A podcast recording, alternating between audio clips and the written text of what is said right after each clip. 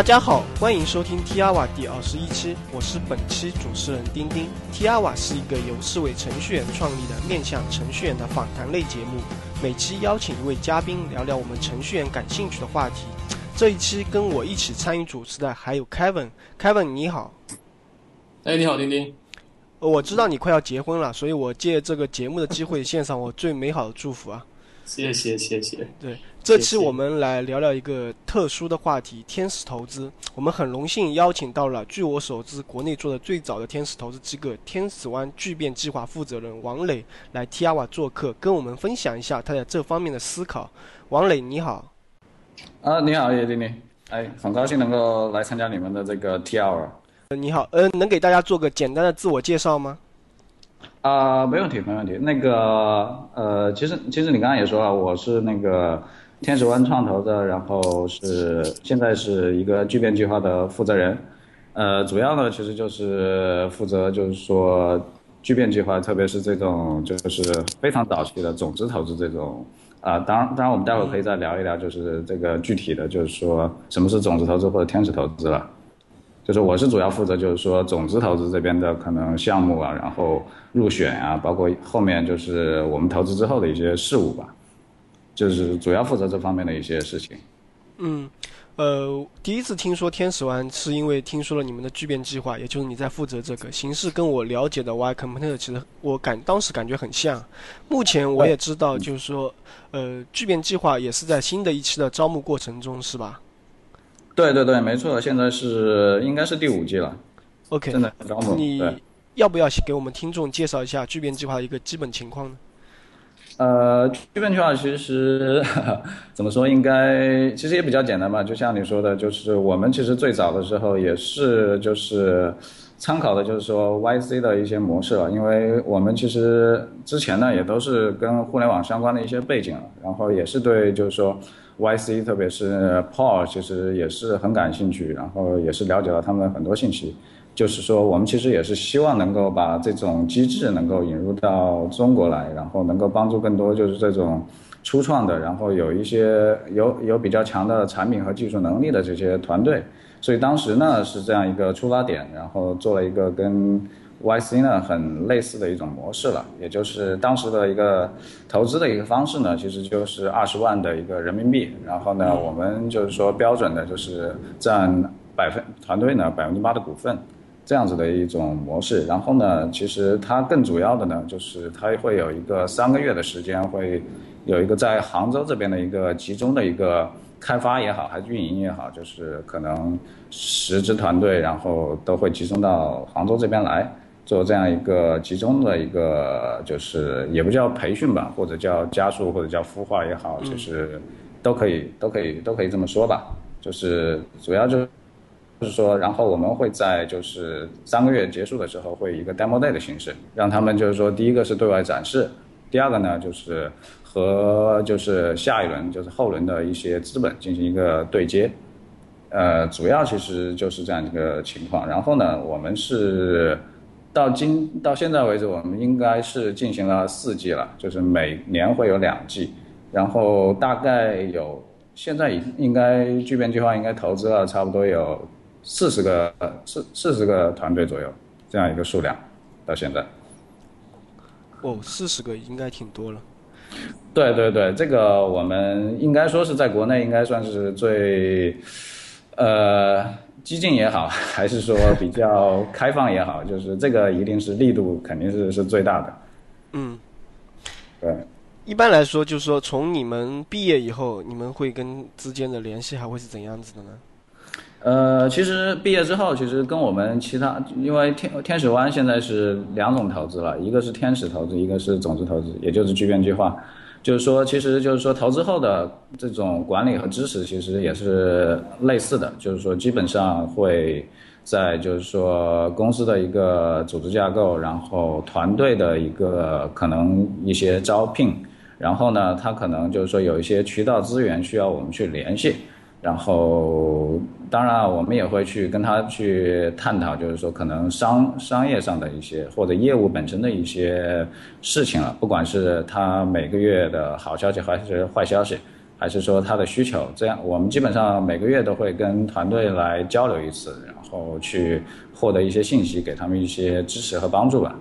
或者一些建议。主要是对，就是投资后会有这样的一些帮助。然后呢，也当然也会有就是说。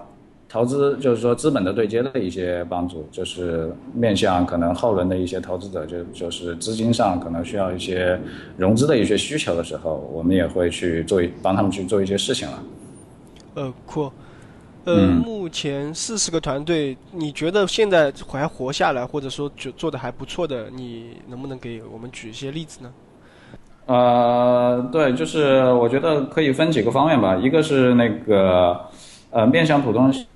消费者这样子的一些产品的话，就是我觉得小恩爱是现到目前为止做的是，呃，应该是最好的一个团队了。就是我们是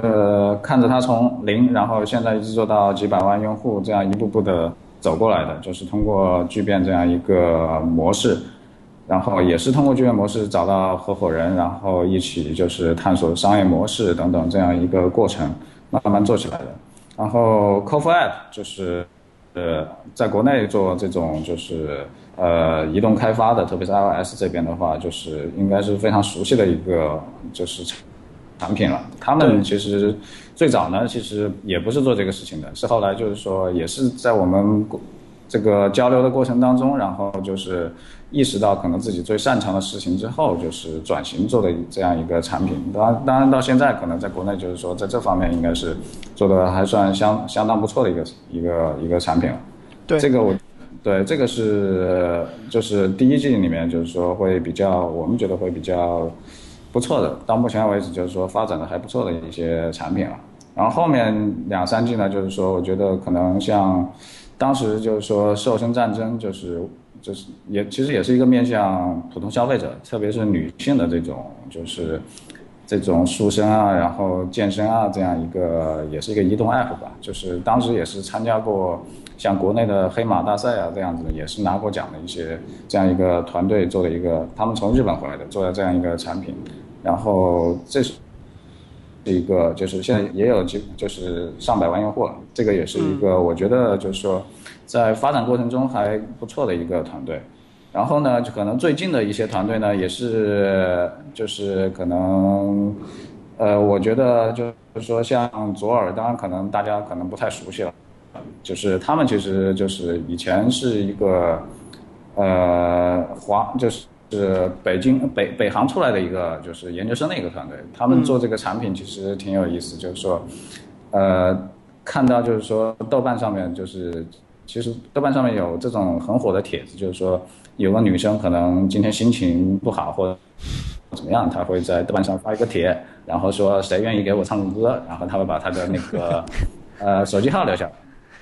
然后呢，他们就是说看到这个帖子特别火，他们就在想这个事情是不是可以专门做一个 app。然后来做样做做这样一个事情，结果就没想到，就是说他们把这个东西刚刚拿出来上我们的 demo day，然后马上就有投资人说这个东西挺好，他们愿意出一百万来投资他们做这个事情。那么现在他们还在就就是说在一个发展过程当中了，就是我觉得这个他们就是这个团队，其实我个人。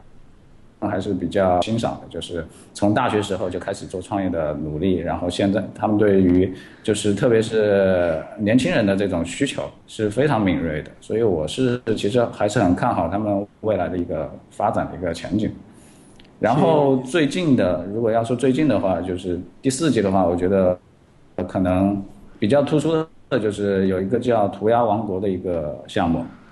就是可能就是说对程程序员不太。或者说做技术就是不太了解啊，但是很多做设计，特别是做插画这方面的，就是国内应该说是他们是做的最好的一个社区了。就他们可能就是说这个社区上有大概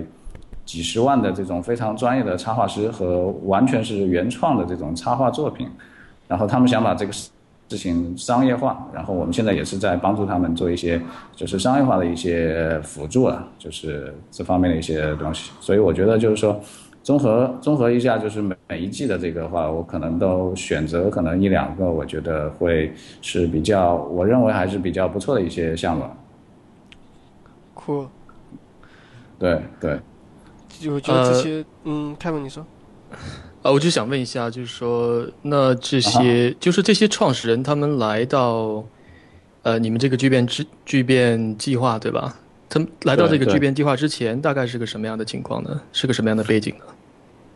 呃，背景其实千差万别了，就是有的就是像我说的小恩爱，就是他的创始人，其实怎么说，他是呃连好连初中都没有毕业，然后就其实就出来打工了，然后当然也是自己在外面拼拼搏漂流很多年，然后也成功过，也失败过，但是最后呢，他想沉下沉下心来，然后好好的去做一件事情，做一个产品来影响影响影响更多的人。那么这是可能是从学历上来说，这个是一个比较极端的一个例子了。然后呢，呃，也有那种学生创业，像我刚的，就是那个做左耳的，他们就是从大学可能大一大二的时候就已经开始做这种尝试，就是做创业的尝试，商业上的一些尝试。就是就是左耳这个团队，就是他们来我们聚变之前，实际上他们已经是人人网上就是第一大应用开发商了。就是说，他们已经有四百万用户进来的时候，就是来找我们真真正要来做产品的时候，做一个就是说独立运作的产品的时候，已经有四百万用户了。那么这个是一个很典型的一个学生团队了，当然也也有那种创业很多年的，然后就是可能就是说产品啊、技术啊，其实都不错，但。但是呢，就是找不到一个商业上的一个突破点，就是不知道怎么把这个业务能够做成一个可扩展的，就是可持续的这样一种一种方式。很多就是说，可能做外包做了一年又一年，然后一单接一单的这样子做。但但是呢，其实内心真正希望的还是能够做一款自己的产品，能够影响更多的人，能够就是说围绕这个产品去持续的做一些商业上的一些探索，包括就是说能够把这个可以扩。展到一个更广的一个人群这样一个事情了，就是想找啊，还是想找一个点，然后呢，可能有一些想法来找我们，这样子呢也是，也算是说是自己创业的，然后一直希一直希望找到一个确定方向，找不到，然后然后呢，可能过来就是就是还前面说吧，就是说不同的背景了，就是可能你要你要你要来参加我们的面面试的话，你可能会认识，就是会认识非常非常多。完全不同的人，也是很有意思的一个过程。对，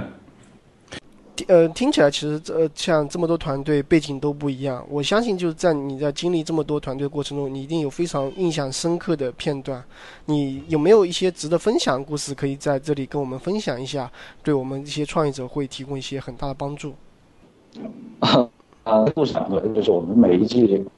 对对，就是你像我们每一季大概会有。三个月的时间，然后我们基本上就相当于一年中有一半的时间会跟这么多团队一起交流啊，像包括可能一起出去吃饭，一起出去 K 歌，一起出去看电影等等。就是说这个过程当中确实也发生了很多事情吧。然后我觉得可能更多的就是对于很多希望创业的人来说的话，就是可能有有有有几个点，我觉得大。就是可以稍微分享一下这种，就是这种故事啊，呃，一个就是说前面刚才说的那个呃小恩爱嘛，嗯，因为我其实还是蛮佩服他的，就是说你想就是说一个初中学历的一个这么一个年轻人，他其实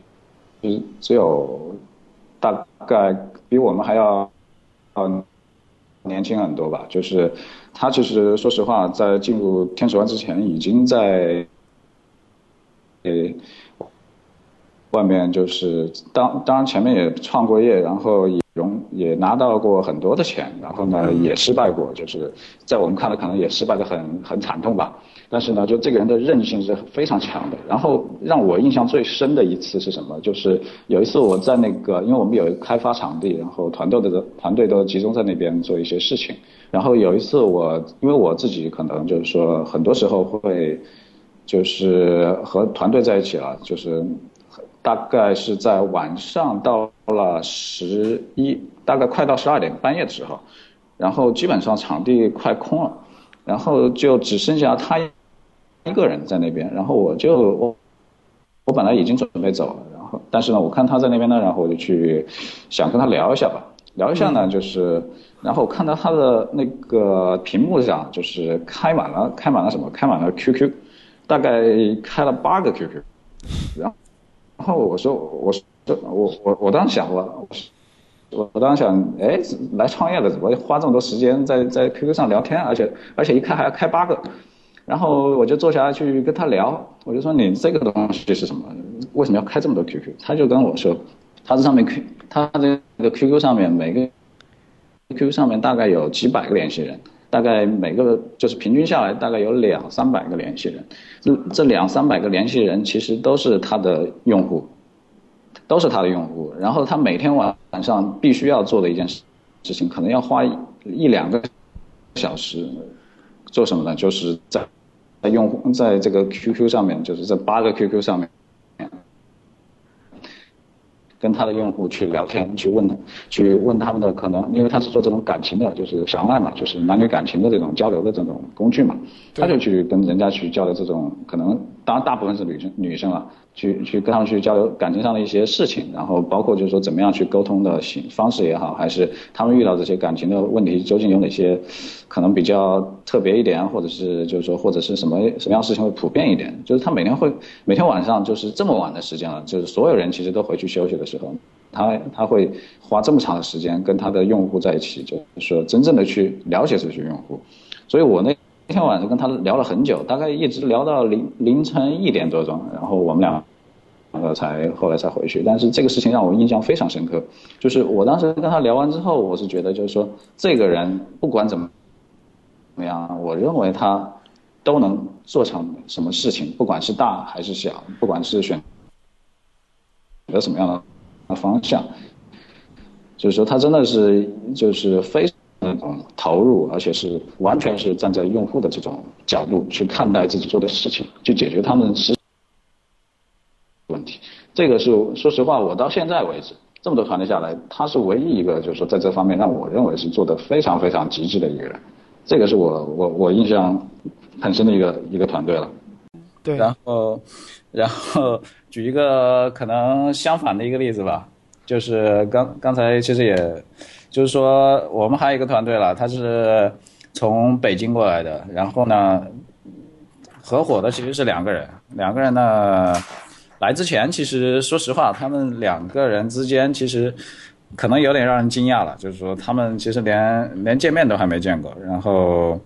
其实是通过呃，应该说也不能说没完全没见面吧，见过一次面，在那个车库咖啡见过。之后呢，其实大他们两个都是在网上联系的，然后就是可能有个想法，然后大家都很认同。至于就是说怎么样去做，或者是执行层面，其实都没有具体的去实施过。然后当时也是看到我们那个剧编的计划，所以就过来报名。报名呢，我们当时就是其实就是选中他们呢，说实话有点感情因素吧，就是两个人其实说实话创业。也蛮多年了，其中一个呢，就是以前也在创新工厂的一个项目里面做过，然后出来之后呢，就是就觉得自己是个创业者，就是很难去想象自己去打工啊，或者做做其他的事情，所以呢，就一直就是想寻找机会了，然后就是在车库咖啡那边一直在找项目找人，然后遇到这个哥们呢，就是两个人呢就觉得好像可以一起做点事情，然后就。过来，过来之后呢，我们其实也是看着就觉得，就这两个人呢，能力呢，觉得是有的，而且也算成熟吧。就是其实也都三十了，就是进来的时候也都三十三十岁，就是说至少就是说有一些经历，然后也有能力，然后也觉得就是说真的是这两个人真的是真心的想创业。于是我们最后就是可投可不投，然后在最终纠结之后呢，还是。呃，把他们给拉进来了。拉进来之后呢，就是其实其实还是一个，我觉得还是一个太情感化的一个决策，或者是一个当时也没有太多的去考虑，就是说。团队的这种稳定性上面会出现什么问题了？但是实际上就是说，OK，两个人在一起讨论一些问题，偶尔见见面，或者是通过网络去交流呢，其实还好了。就是很多问题其实很难在这个过程中暴露出来。但是，一旦就是说，呃，来到杭州，要要去一起租房子，然后白天见完了，晚上还要见，然后吃饭、睡觉、干嘛都在一起，然后慢慢的就会发现，就是这这个过程当中呢，就会出现，就是说多多少就是各种问题，就是可能一些细节上做事的一些方式上，你你他觉得这个人觉得看不惯，或者是你你花钱上面，或者对公司的一些小的事务上面的一个。做法上面其实都是一些非常细节的这种东西，就是两个人呢，平常这些东西其实就是打电话或者是偶尔跑到咖啡馆去聊一聊，其实都暴露不出来。但是到这种环境下面，一旦就是说二十四小时就是抬头不见低头见这样子的话，就是出现这种很很很，就是这种东西就慢慢积累之后，其实就会有一个爆发了。就这个团队其实基本上到我们这边之后。合作了两个星期，两个星期，我们还在跟他们讨论业务，讨论这个市场，然后就突然发现，就是说这两个人突然就是说，呃，没办法一起做事情，很多事情上的理念其实是不一样的。虽然对于这个事情本身可能就是觉得可以做，也有一定的认可度，但是呢，就是。当两个人在做事方式上，就是说，包括对于很多事情的价值观上面，真正的去碰撞，去就是有一些更深入的去交流的时候，然后就发现这个很难容忍对方，呃，就是哪怕在一个房间里面都有点难以容忍。所以呢，最后就是这个团队，就是到了基本上就是到了一个月的时候，基本上就已就两个人就分开了。分开之后，其实说实话，这个项目基本上也就是无疾而终的这样一个结果了。所以呢，就是后来我们也是从中就是吸取了一个教训吧。这个教训其实就是说，团队的这种稳定性，包括就是说相互的这个熟悉的程度，包括以前有没有真正的就是说一起合作去实实在在的去做一些事情，这些真的是现在再看过来的话，就会发现其实是非常重要的。哪怕你有个再好的项目。如果你没有一个稳定的团队，没有一个就志同道合的，就是说能够知根知底的聊，就容忍彼此生活上可能这种小细节的这种团队的话，其实很难很难就是走下去。一旦走不下去，说实话，你方向再好也没有用。所以我觉得这是一个比较另外一个极端的一个例子，就团队内部出现的这个问题了。嗯。哦，对，然后我觉得还。就说到这个，我突然想起来另外一个团队了。可能我觉得，就是跟技术驱动的这种团队会比较、比较、比较、比较吻合，或者或者说是比较接近的一个团队。他们这个团队，我我我，反正稍微说一下吧。就是他们其实几个人都是从美国回来的，包括 Berkeley，包括呃 California 那边，就是过来过来几个名，就是三四个人。四个人，然后有三个其实都是美国名校，还有一个是浙大的，四个人在一起，就是说真的开发能力真的是非常强。就是这个团队，他们大概两个星期的时间，就是把全平台的产品全部从零，然后一直把它做完，就是呃 PC 端的，然后 iPhone 的、Android 的，就是说所有这些东西用两个星期四四个人一起就把它给做出来了，但是。但是他们他们就面临一个，其实很多这种技术驱动团队面临的一个问题，就是说做出来之后，他们不知道怎么办，就是不知道把这个东西怎么推出去。你说有微博、有微信、有什么东西，但是说实话，等到他真的去开个微博账号、开个微信账号，他不知道人人家为什么要到他这里来，为什么要关注他，他发出去的东西为什么别人不转发？就是很，然后他们说是哦，我们去要找校园校校园市场，我们去校园里面推，我们去做活动，我们去送东西，但是结果结果这个市场它就是做不起来。就是我们就是当然这是一个比较典型的，就是说技术能力真的很强，产品能力也很强，就是特别是可能两周的时间就两周的时间把人家可能两三个月的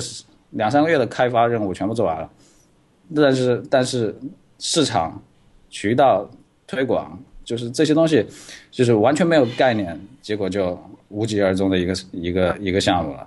就是这个，其实，在我们过去的很多项目，就是特别是我们第一季的很多项目，其实都有这个问题，就是技术能力很强，产品能力很强，但是产品做出来就不知道该怎么办了。嗯，我我能问一下，呃这个嗯，开文你说，哎，你呃，啊好，我觉得这个王磊就是说，我觉得很嗯，因为我们的这个 podcast 的听众很多都是做技术的程序员啊，做技术出身的吧，最起码。嗯。呃，我觉得这个就是很多人想去参加像这个聚变计划呀、像你们这种孵化器啊，很大的一个目的就是说，嗯，他想更多的接触一些像这个，就像你刚才说的市场啊、销售啊、这个推广啊什么这些东西，嗯，所以我觉得这个应该你们会给很多的帮助吧。对，我们是会去推动他去做一些事情，我们会去推动他做一些事情，会去联系一些资源，然后呢，就是说包括微信啊，包括微博呀、就是做一些合作。但是问题在于，就是说他如果自己没有概念，他对于商业模式，特别是就是说用户的这种定位上面，我们也会去帮他一起去探讨。但这个探讨也只能是辅助性的，我们就是说不可能替代他去做这个事情的。但最终他如果就是说在这上面，在这个方面就是说很难有一个快速的成长，就像他们在技术上如果就是很强，但是这方面 很难有一个成长的话，其实我们真的是很多时候其实是很无奈的，很很爱莫能助的这种方式，因为我们会在这个过程当中给他们提很多建议，推动他们去做很多事情，但是真正到了执行层面，你把它能够执行到哪个程度，这个真的我不我们不能越俎代代庖的去做这件事情。因为创业毕竟还是说实话是要自，就是说团队自身去领，就是领导这个事情的，要去主导这个事情的，不能我们去做这个事情，否则就成了怎么说，就成了我们来创业了。那那么这个团队就成了给我们打工的了，这个就违背了我们做做天使投资、做这个巨变计划的其实一个初衷了。但是很容易会遇到这个问题，就是我们特别是第一季，我们当那个时候我们其实也犯过一些错误了，就是我们没有太强，那个那个时候其实也没有太强调，就是说在市场啊，在于推广等等方面去做太多的功课。但是当然也是因为这个原因，所以到了后面我们会更多的去推动团队去做这个事情。但是就像我刚刚说那个团队，他是第二季的。但有这些团队呢，因为在这方面，第一是概念比较薄弱吧，然后第二呢，就是说在实际的操作层面呢，就是说，我觉得就是说动的脑筋，其实也就是说这方面的经验也好，还是做的就是积累的这个速度也好，我觉得都还是蛮有限的。嗯对，这个其实我是觉得很多技术团队可能要重视的一个事情。就是要要努力的去，就是要有一个自我驱动力去做这种事情，不能说我们来推动你做这个事情，我们推动是永远是不可能实现的这个事情。嗯，那我问一下一个跟进的问题，就是说，呃，呃你肯你们肯定会给他们推动啊，而且估计会给他们找一些资源，对呃，就是说呢，在这个环境里面，比如说有没有，嗯呃，比如说你们和一些记者啊，和一些这个科技博客啊什么之间有没有合作啊？或者对对对，这肯定就他还是希望能够有一些平台，能够很方便的能做这些推广啊，这没错这些传播啊什么。没错，这个肯定是有的。就是说，其实天使湾提供了一个很大的一个帮助，其实就在这方面，包括嗯这个最明显的就是我们的 demo day 了。就是说，我们 demo day 的话，就是全国的这个科技媒体其实也都会就是说跟我们去做合作，然后报道这些团队。然后呢，就是说他们就是每个每个团队他自己有需要的时候，其实我们都会跟比如说像三十六氪啊、像雷锋网啊等等啊，他们的这些就是负责的负责的人去联系，然后去就是说给他们去介绍一下。当然，最终就是说双方怎么达成协议，那是要团队自己去谈。但是我们会提供这个渠道，就是说大家能够更顺。呃，顺滑的去了解彼此，然后能够形成一个合作了，就是这个肯定是会提供的。就是我们可能就是说，只能只能是尽我们能力去提供一个外部的环境和资源，但是呢，就是说团队必须要有很好的综合的方面的执行能力去做这个事情。就是说，我觉得要驱动力，然后敢敢于去犯错了，就是在这个当中也要敢于去犯错，然后去做不同的尝试了。就是，但是我觉得很多技术团队其实还是比较偏向于把自己局限在产品和开发设计上面，然后期待着我的产品一旦上线就会如何如何，或者是口碑，或者是病毒营销等等等等，会把这个东西想得非常的理想化。病毒性传播。哎，每个 app 都是病毒性传播的，难道有错吗？这个我觉得还是要，就是说它的初始你还是需要有一些助力的。是，就就是说大家其实把很多事情就是说想的很理想了，就是我产品多么多么好，OK 放到市场上，它就一定能够如何如何如何。但是很多很多团队就遇到这种情况，就是实际上放到市场上，连人家连连你出现都不知道，有你这个东西都不知道。是，其实很有意思。我觉得就是说，呃，你刚才讲了两点，王磊，我觉得就是说，呃，我我曾经看过 YC 写的一些写的一些东西，他们讲说，整个经过他们那个 program，两个最主要的这个失败的原因啊，第一个原因就是我们刚才讲这个，就是说。你做了一个产品之后，但是很难有人去怎么讲叫买账啊，或者是很难去用你这个产品，就说没有市场，这个不不明确。那么第二个原因也是刚才你讲的一个，就是说这个团队的问题。嗯，是很多的时候就团队本身不稳定，然后结果就对，就团队本身就瓦解了，根本就不要提再提项目了。对对，就我觉得你讲这两点，就是就真的是这个初创团队所需要注意的一些东西。对，因为是这样子吧，因为我们其实做了两年多嘛，就是也是一直完全专注在就是早期的这些项目的过程当中，就是说我们其实也也很清楚，就是我们投资的团队，今就是说我们在这个时点投资团队，很有可能在明年就是一年之后，它的方向会发生改变，这是很正常的。就是实际上在实际上在美国的话，可能嗯这个统计有点蛋疼的一个统计了，就是。他们的统计是，基平均下来每个团队要换二点三个方向，就是在这个过程当中，你换方向其实是很正常的一件事情。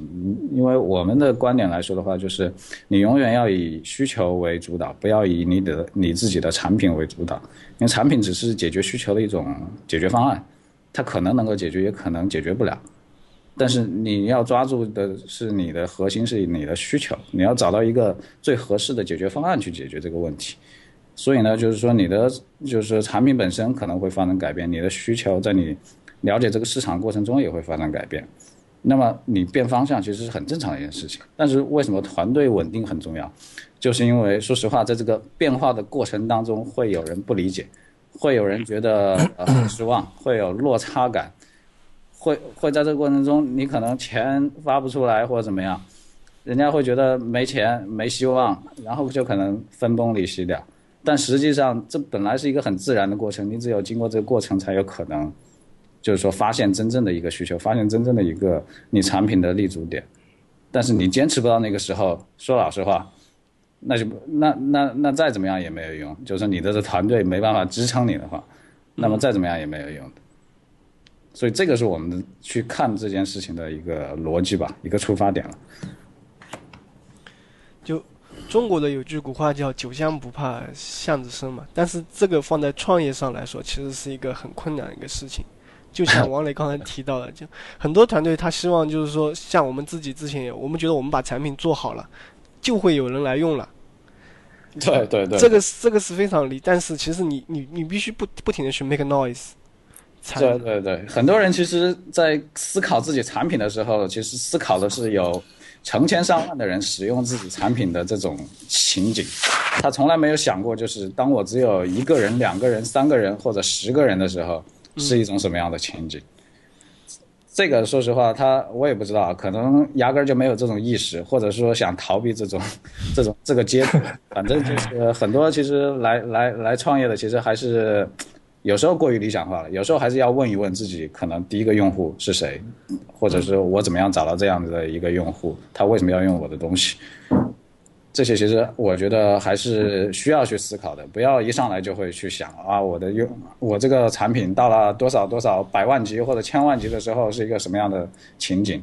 这个东西说实话谁都可以说，就是这个没有任何区别，没有任何的一个独特的一个点在里面的。我觉得这里面可能也有一个自我选择的一个 一个东西啊，就是说，啊这个正是这些盲目自信，或者说，你可以讲盲目自信，也可以讲说这个偏执性的乐观，这些人才会选择这种创业的一条道路，因为还是一个非常风险高的一个。对我，我这个我我觉得我 认同的。对这个，其实我我不是说就是说你不能这样去想，或者说你不该这样去想。我觉得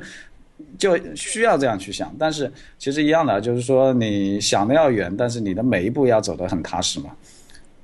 这个其这个是我希望就是说能够表达的一个东西，就是说我们其实我们我自己也写过，在天使湾的那个博客上也写过一篇文章了。其实我是希望大家能够去敢想啊，就是敢于去梦想，敢于去突破，敢于去做一些不一样的事情。但是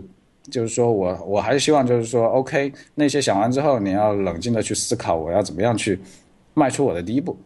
我觉得这个是最重要的，就是那个有有谁，那个美国的一个投资人叫 Mark Suster，他他说就是说，在创业早期，其实其实最可能最残酷的一件事实就是你要活下来，就这么简单一个道理。不管你是融资也好，还是你去收费也好，还是你找谁去借钱也好，在创业最早期的话，你唯一最重要的任务其实就是活下来。嗯。对，没错，对，所以我觉得这个还是就是说，你可以梦想很多，但是还是要就是说，在现实中要一步步的走出去。大教堂是一块砖一块砖的建起来的。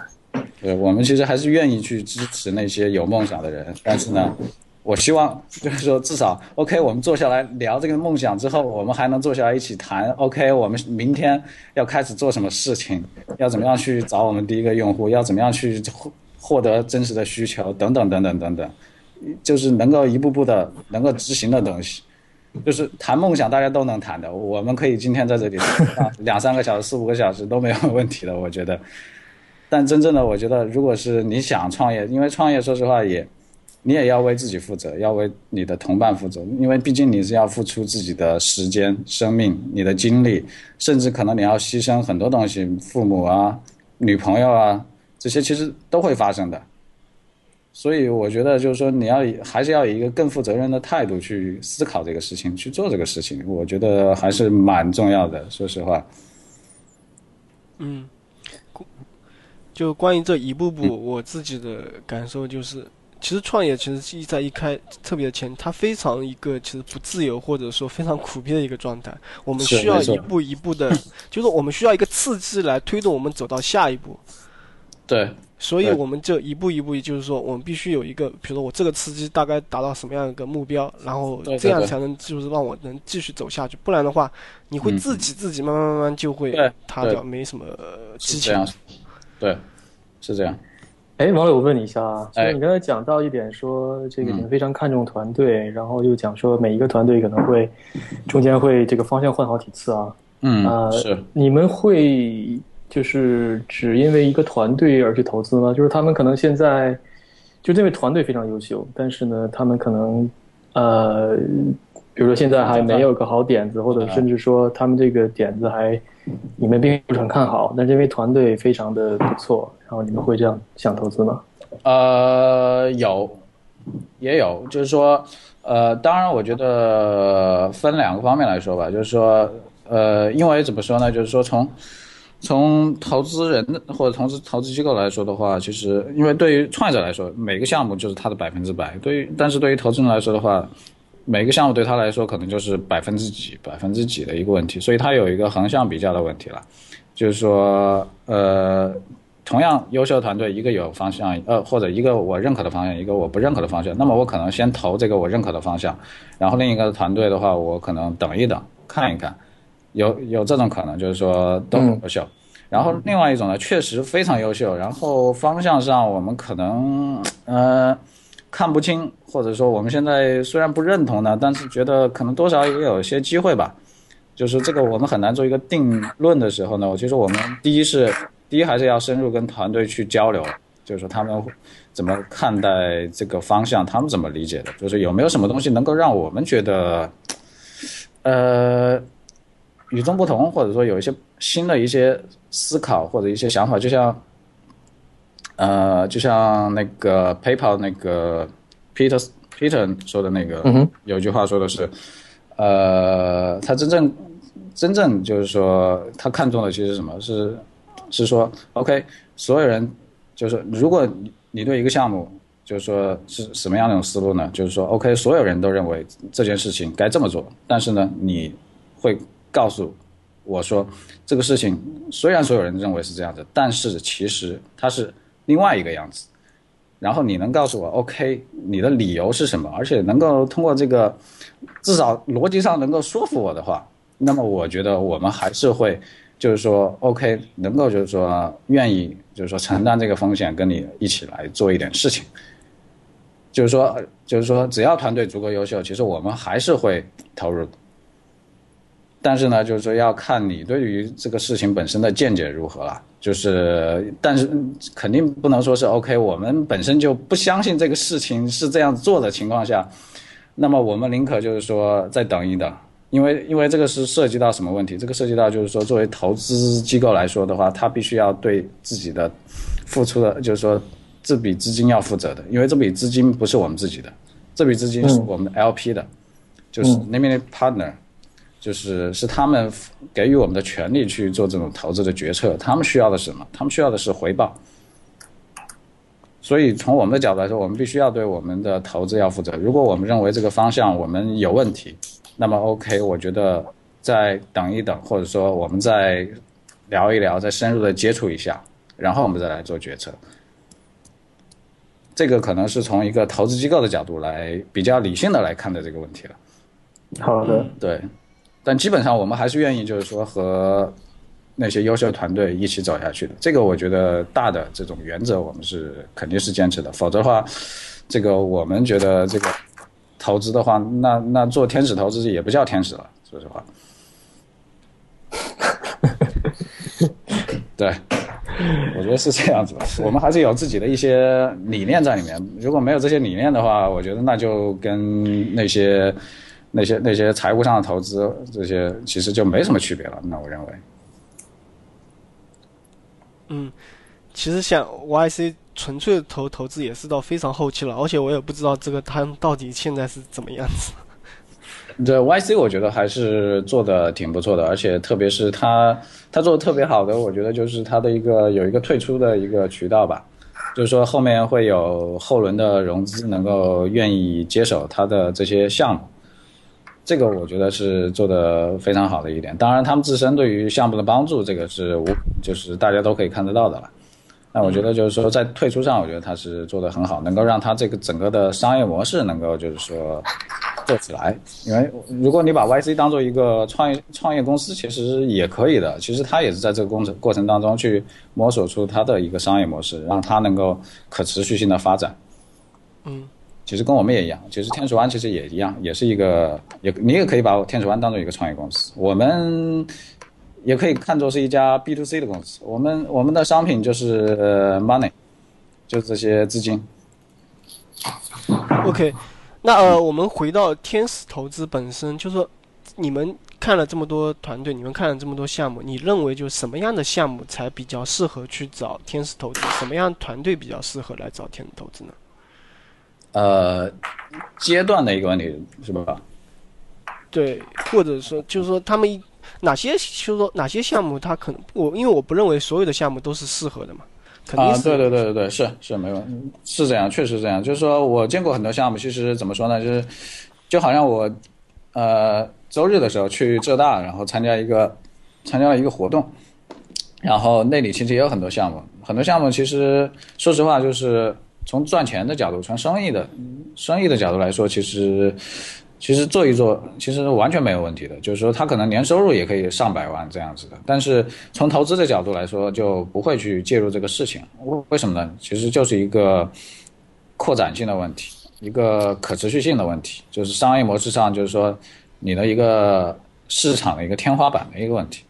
就是说，呃，这个怎么说比较容易呢？呃，就好像你要去开一家包子店，嗯，那么肯定是没有人来投，嗯，也不叫肯定没人投资你。当然，你的父母或者你朋友可能去投资你，但作为一个真正的一个融资行为的话，就是说从投资机构角度来说的话，肯定不会去投投你一家包子店，哪怕你包子做的再好，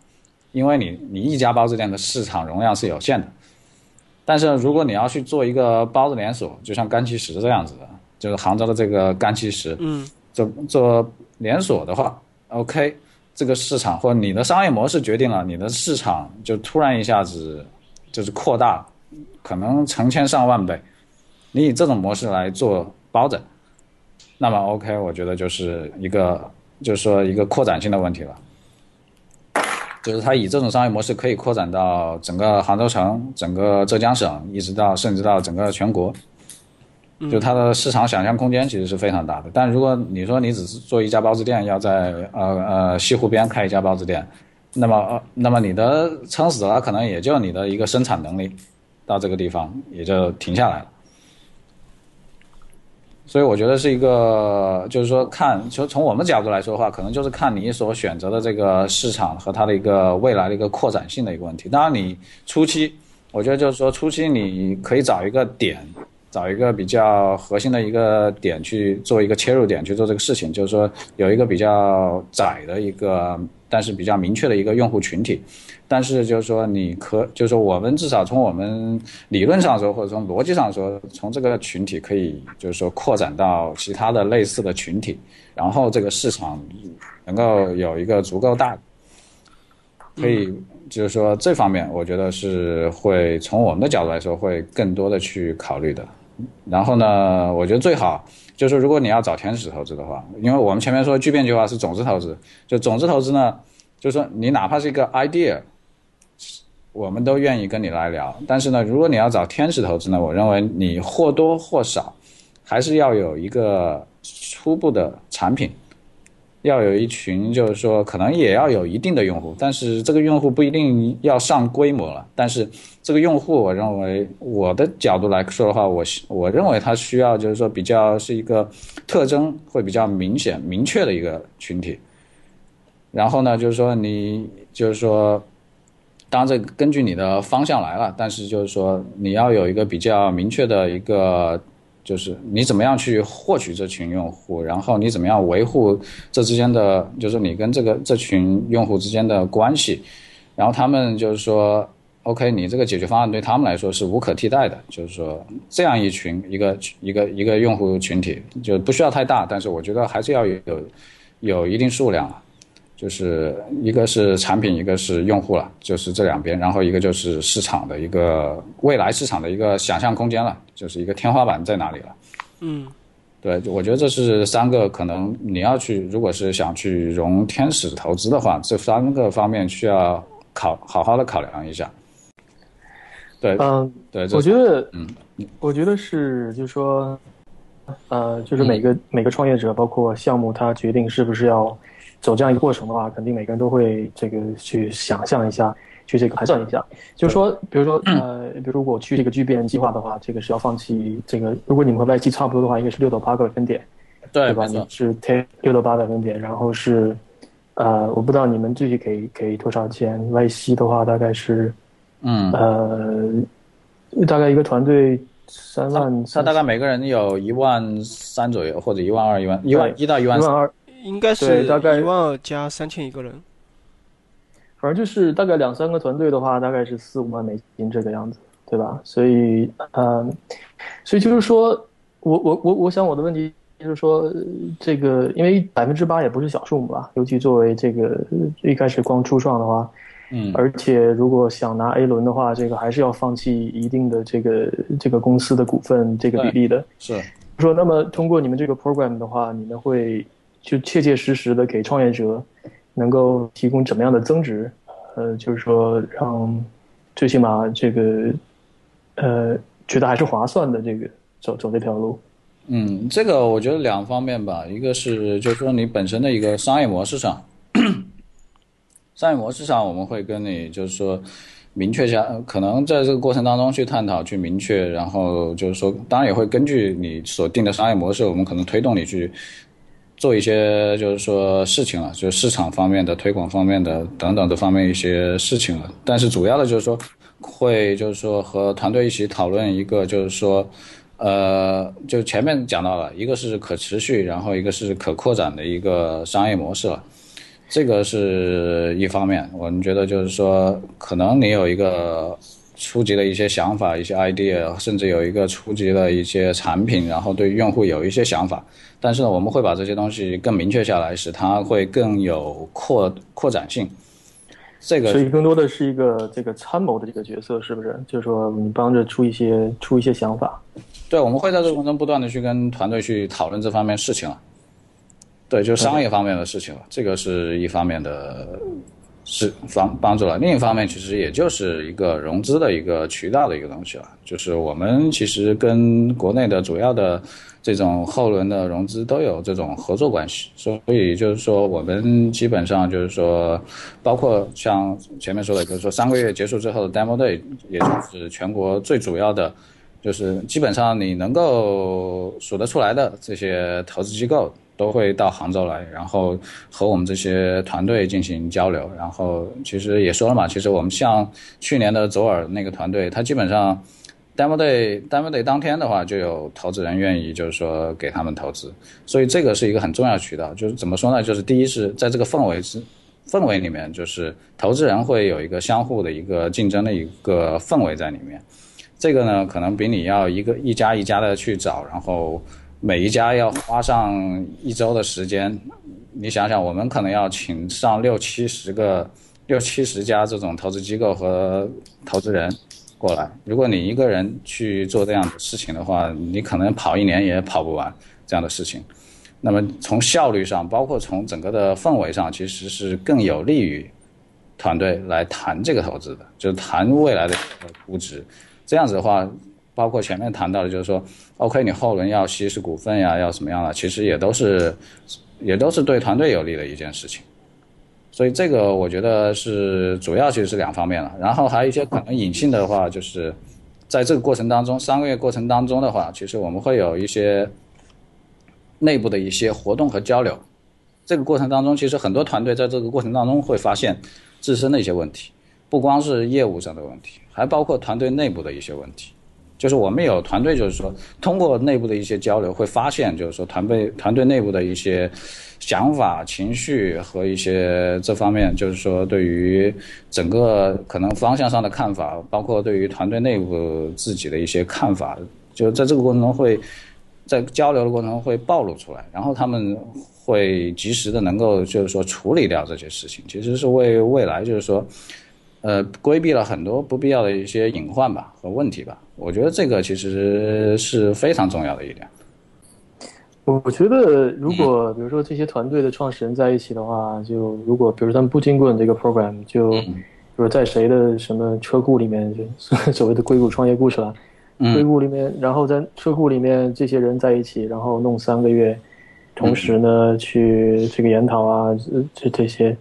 呃。这个我们其实，因为我们是有针对性的，而且我们也是，说实话，因为有这么多团队了，所以对于每个团队的这些判断啊等等啊，就是说会更有更深入一些，或者更更全面一些。就是我们会针对每个团队去做一些不一样的一些东西，就是说，不管是交流的内容也好，还是提供给他的资源也好。其实都是有区别、有差别的，不是说 OK 大家在一起就能够怎么样。当然，我不否认，就是说 OK，就是说那个也有很好的氛围，大家也能够共通一些信息。但是说在效率上，对于包括就是说在你你要如果想走资本的这条路的话，就是说它的一个规律性，包括因为我们都是比较系统、比较体系的，然后来去传达一些想法、一些理念给团队，所以我觉得这方面其实是。呃，更有更有效率吧。就是对于团队初创团队来说，其实最宝贵的，其实也就是你的时间成本，你的一个人力上的一个成本。这个其实我觉得是比你拿多少钱其实更重要的一件事情。嗯，呃，因为聚变计划其实面对的是主要是互联网的产品嘛。然后像我们做互联网，像我们这种技术团队，可能在市场啊或者资本啊这块其实了解都比较少，然后在商业模式上可能都会比较少，可能就是说在这种 program program 主要还是一个做加速，可以让你更加快速的像商业模式做 scale 啊可持续可扩这样。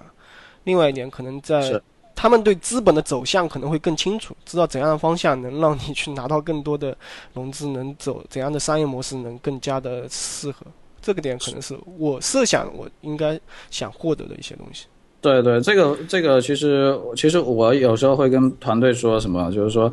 我们让你们进来，实际上是为了让你更快的、更密集的犯错了。嗯，就是说你可能 OK 一个人或几个人在一起，或者几个团队在一起，然后各自有各自的业务，然后这个过程当中，可能有些错误你要经过很长时间，然后才才会才会遇到，或者一些很多东西，我们可能就是说。因为我们会更系统化去推动团队去做一些事情，然后会去跟他们交流这个过程当中的出现的问题是什么，或者说他们的收获是什么，就是说这个会有更更有针对性。那么他们再去尝试不同的，比如说 OK 不同的用户群体、不同的渠道的一些有效性等等方面的话，他们会比就是说完全没有这些概念的时候会，呃，会会更高效。会更高效，就是怎么说呢？就是说，因为每一次犯错，其实我们都希望你有一个成长。我觉得就是说，创业团队说实话，最大的成长就是通过这个初期的一些敢于犯错的这些尝试，然后慢慢积累起来的。所以从，所以我有时候跟他们开玩笑，就是说我希望你们越早越多的去犯错越好，在这三个月里面，把尽量的去犯更多的错误，然后然后能够打造出来真正的 OK 一个产品一个市场。这个我觉得才是，我觉得是比较可能，可能从我们的角度来说，是从从我个人的角度来说了，就是可能是最，呃，对于对于创业团队来说最有价值的东西，因为它会节省你的早期创业的成本，就是实际上就是你的时间跟精力，不要等到就是说 OK 一年后两年后，然后你你遇到这个问题了，然后你才去解决，这个我觉得对于你来说其实成本太高了，对于创业的成本其实太高了。这个就嗯，从另外一方面讲，就是是否是不是就接受种子投资，很多可能就是说，首先他可能在项目上他可能还没有一个很明确的方向，或者团队他其实还没有一个组建好，可能会进入你们的 camp 或者进入你们的 program 才会去做这件事情。就是回到也不一定吧，我觉得是这样子吧，就是说哪怕你把方向明确了，就像我刚才说的，就是说方向出现变化是很正常的，特别是。特别是就是说，当我们要求团队去真正的去接触用户，真正的去 OK，我我有系统性的去了解，去去了解这些用户，去了解这些真需求背后真实的动机等等这些事情之后，就是说这个方向的改变或者说调整吧，也不叫改变吧，可能没有那么那么那么大或怎么样，但是这个肯定是会发生调整的。就是说我们会在这个调整过程当中去扮演一些可能帮助你去。就是节约这个成本、时间上的、资金上的等等这些这些，给予给予你一些建议，给予你一些帮助，推动你去做一些事情，介绍一些资源，这个是我们做的事情。就是我觉得，呃，其实还是就是还是回到就是说，我们其实还是就是说帮助团队去去去节约这些东西。嗯，这个是我们我觉得是一个价值吧，对于团队来说，特别是早期的团队来说是一个价值。OK，呃，那我其实我现在挺想了解，就是你们天使湾目前对什么类的项目可能比较看好，或者说会更加投资会往这个方面去走？呃，就是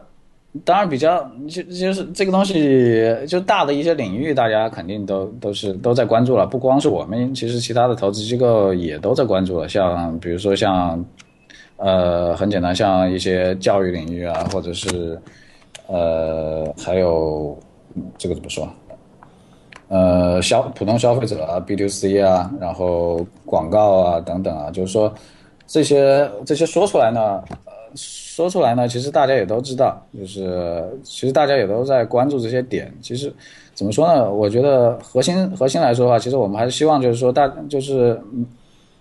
就是有些团队吧，能够有一些不同的思路或者不同的见解，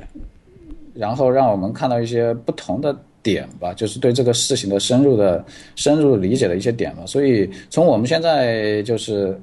投资的角度来说话，其实我们比较偏偏好一些，就是说。可能在某个领域，不管它是传统领域，还是还是新兴领域也好，在这个领域里面可能有几年的积累，五年或者是甚至更久的一些积累，然后希望通过就是说互联网的方式或者移动互联网的方式，然后去解决这个领域里面的一些问题，就是可能常年存在的一些问题，就是可能会相对来说需要就是说更。更垂直一些，更专注的于某一个行业，然后有有更多的一些经验的积累，然后对于这个行业本身会有一个比较不同的，然后比较深入的一些洞见吧、洞察力吧，这个可能会更更多的去考察了。方向上呢，就是大的方向，其实大家其实都我觉得差别都不会太大，就是国内的这些投资的机构来说的话。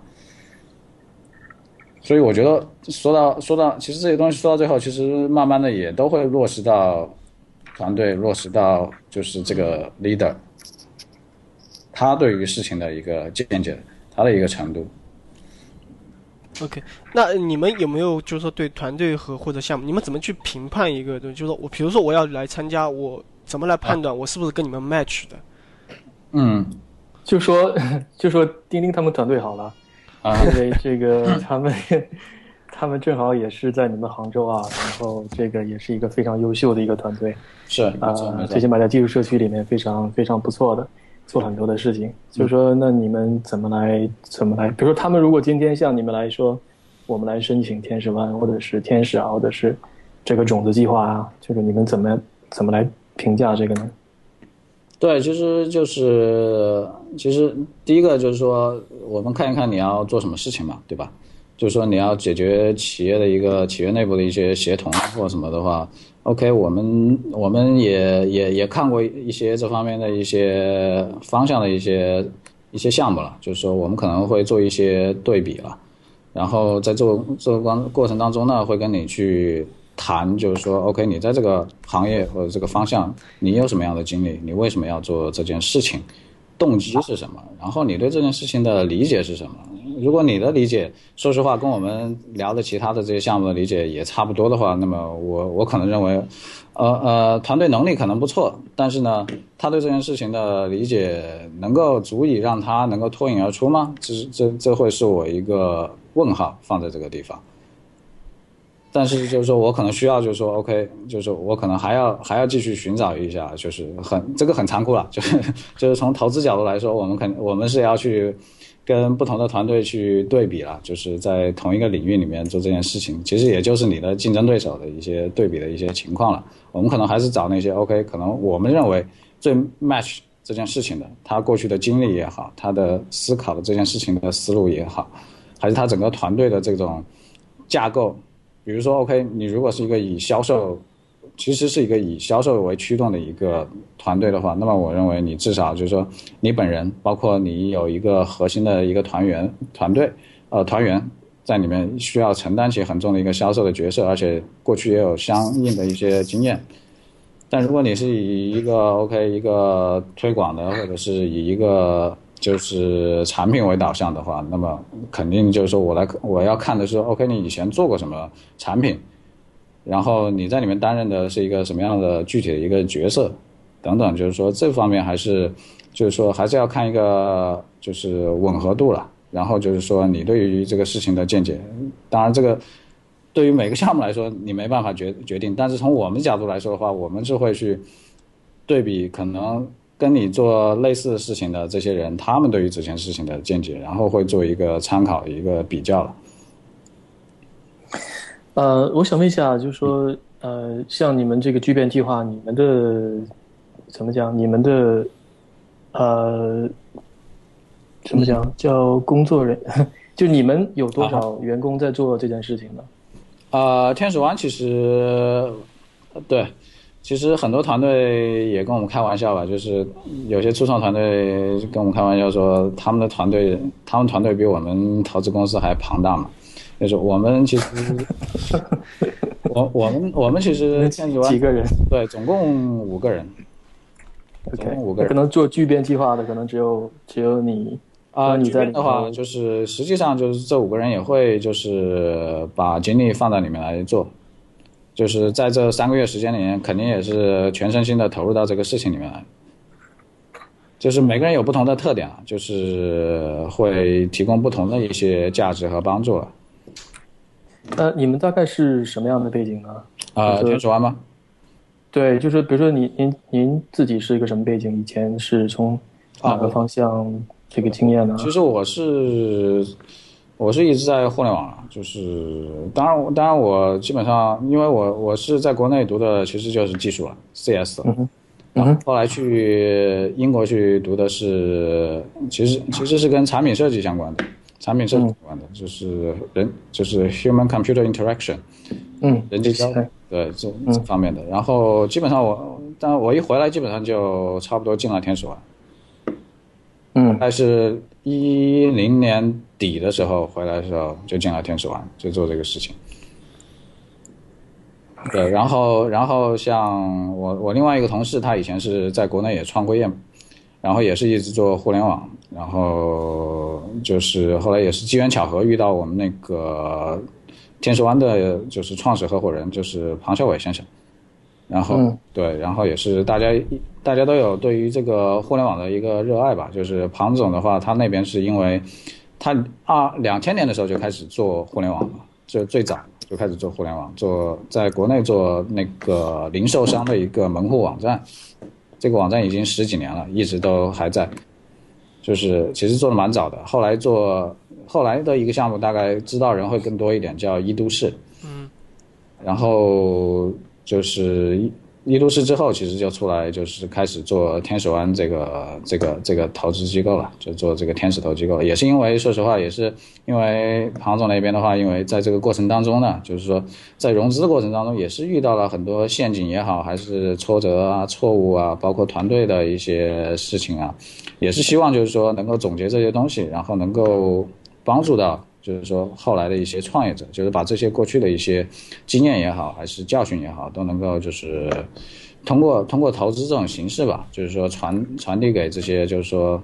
现在的一些创业者。所以就是我们的很多就是如果去我们网站的话，我们其实很能写的，说实话，就是网站上其实写了很多关于我们的一些创业的一些理念啊、一些想法，其实也都是源自于他过去的一些经历来的。对，所以我觉就是说，大部分其实也都是相关的背景，包括我还有另外一个同事，他可能更更专注于就是技术方面的一些东西吧，包括天使湾方天使湾这边可能内部的有一些工具啊，有一些产品啊，也都是由他来负责。然后呢，跟团队交流的时候，他也会比较偏重于就是团队在技术方面的一些能力也好，还是一些组成也好，这个是一个。然后我刚刚已经说了四个了吧，呃，最后一个，最后我还有一个同事是做财务和就是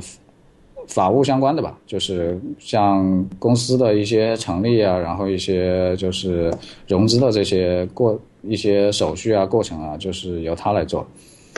就是基本上是这样一个分配了，就是我和另外一个同事的话，会主要负责就是投资方面的业务了。我这边可能比较最侧重的，当然就是聚变计划这样一个产品。然后就是说，因为毕毕毕竟就是聚变计划，它是全年的话算起来一共是六个月，然后我这边的话大概。就是六个月是有六个月是全身心的在这方面，然后另外六个月呢，会有一部分精力的话，也会去，就是说去和一些天使天使项目去谈，去去做这样的一些融资的一些投资的一些工作。所以基本上大家其实就是我就天使湾的五个人，基本上也都是互联网的背景，然后也都是因为。呃，互联网很认同互联网的一些精神吧。就是我我我我总记得，就是说，我们第一季的时候，就第一季巨变的时候，邀请那个当时还是支付宝的那个产品产品产品总监吧，产品总监白鸭过来去跟我们做分享。然后他说了一句话嘛，他说一句话，他就说，互联网互联网对他来说就是信仰。所以我是想的话，其实从我们角度来说，其实互联网对我们来说也是一种，也可以算是一种信仰了。就是它背后的精神，这种开放的精神，这种自由的精神，这种就是说，呃，相互平等的一些一种精神，然后自由竞争的这种精神，其实是我们非常非常非就是骨子里的一些东西。所以这个我觉得是驱动驱动天使湾所有的人。一起来做这件事情的一个最根本的一个原因，还是对于这个事情本身，就是说对互联网本身的一个信念、一个信仰、信念的一个东西。好的，嗯，这个反正我觉得是一个为什么要做这件事情，然后相相关的相相关的一些背景，跟这个事情相关的一些背景，我觉得差不多吧。因因为早期投资嘛，早期投资其实还不像后人的这种财富投资了，就他可能会对团队，就是这个生态必须要有非常足够的，就是创业的这个生态必须要有足够的一些理解和和一些交流。就是团队的特点也好，还是这个方向的这种不确定性啊等等这些特征也好，要必须要有非常充分的一些理解和一些充分的一些接触，可能才才适合做这件事情。否则的话，我觉得其实天使投资这其实是一件，呃，看起来或者听起来挺挺光鲜的一件事情，实际上是一个非常辛苦，而且怎么说，就像你就像前面形容创业很苦逼一样，其实。做天使投资很很大一部分其实也是蛮苦逼的，说实话。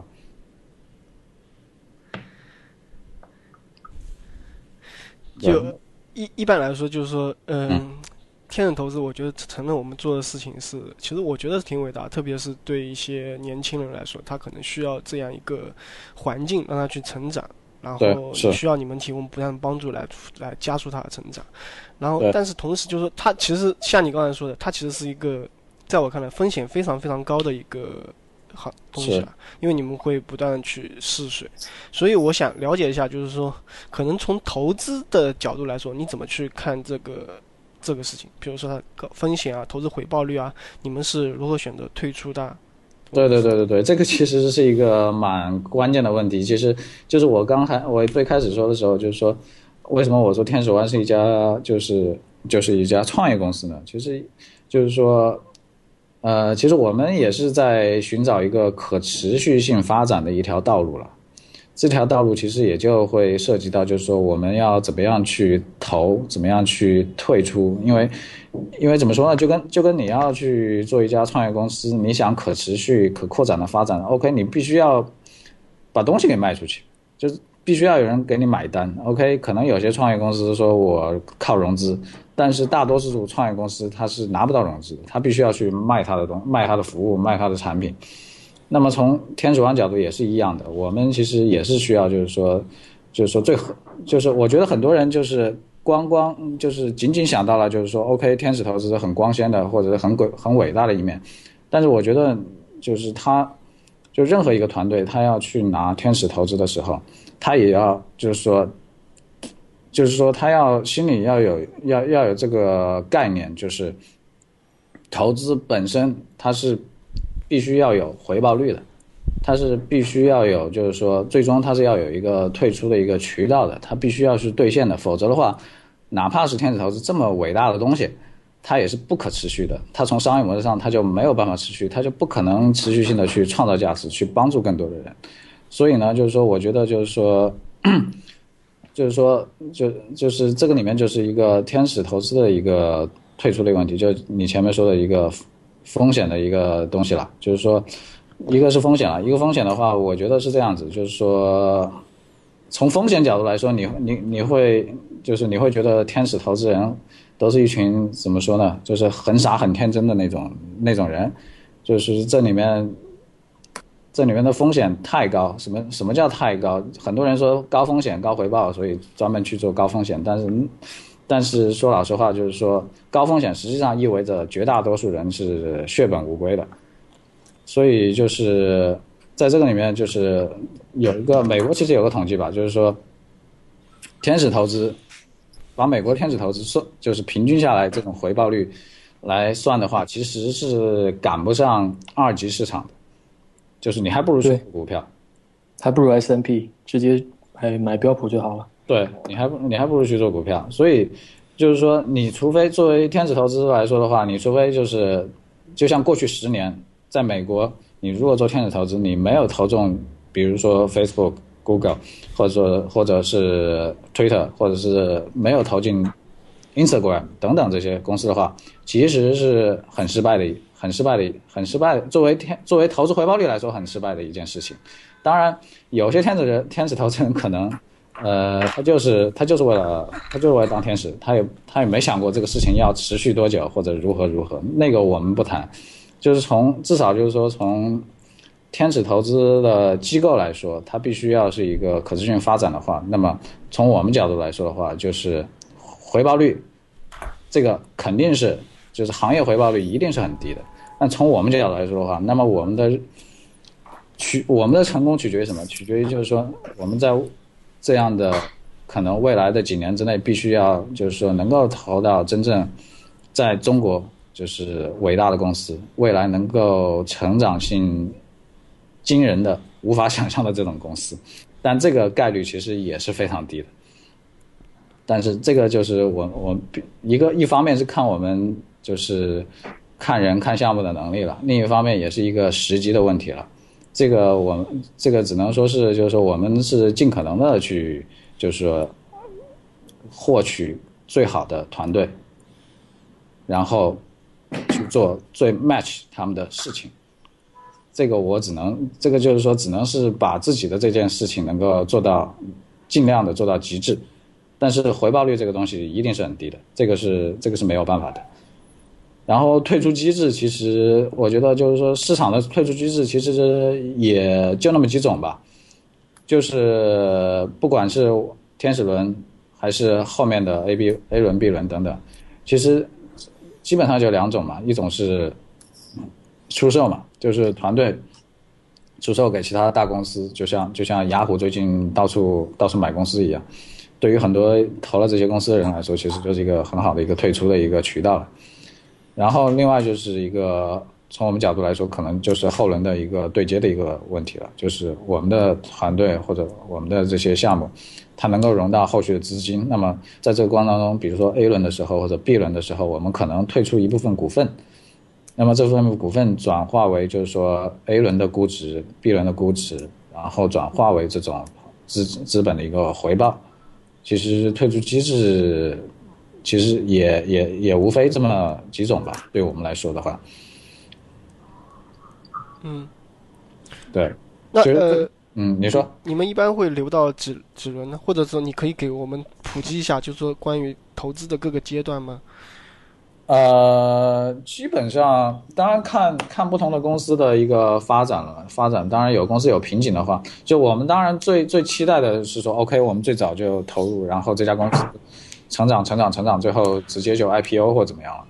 这当然是这当然最理想的情况了。但是实际上就在这个过程当中，就是你要去扩做扩展的事情，去做市场的一个大幅度的一个扩展的事情的话，就是还是需要有外部资金的这种就是借力了，就是帮助你能够就是一乘一乘十，十乘百的这种借力的方式来做这种事情。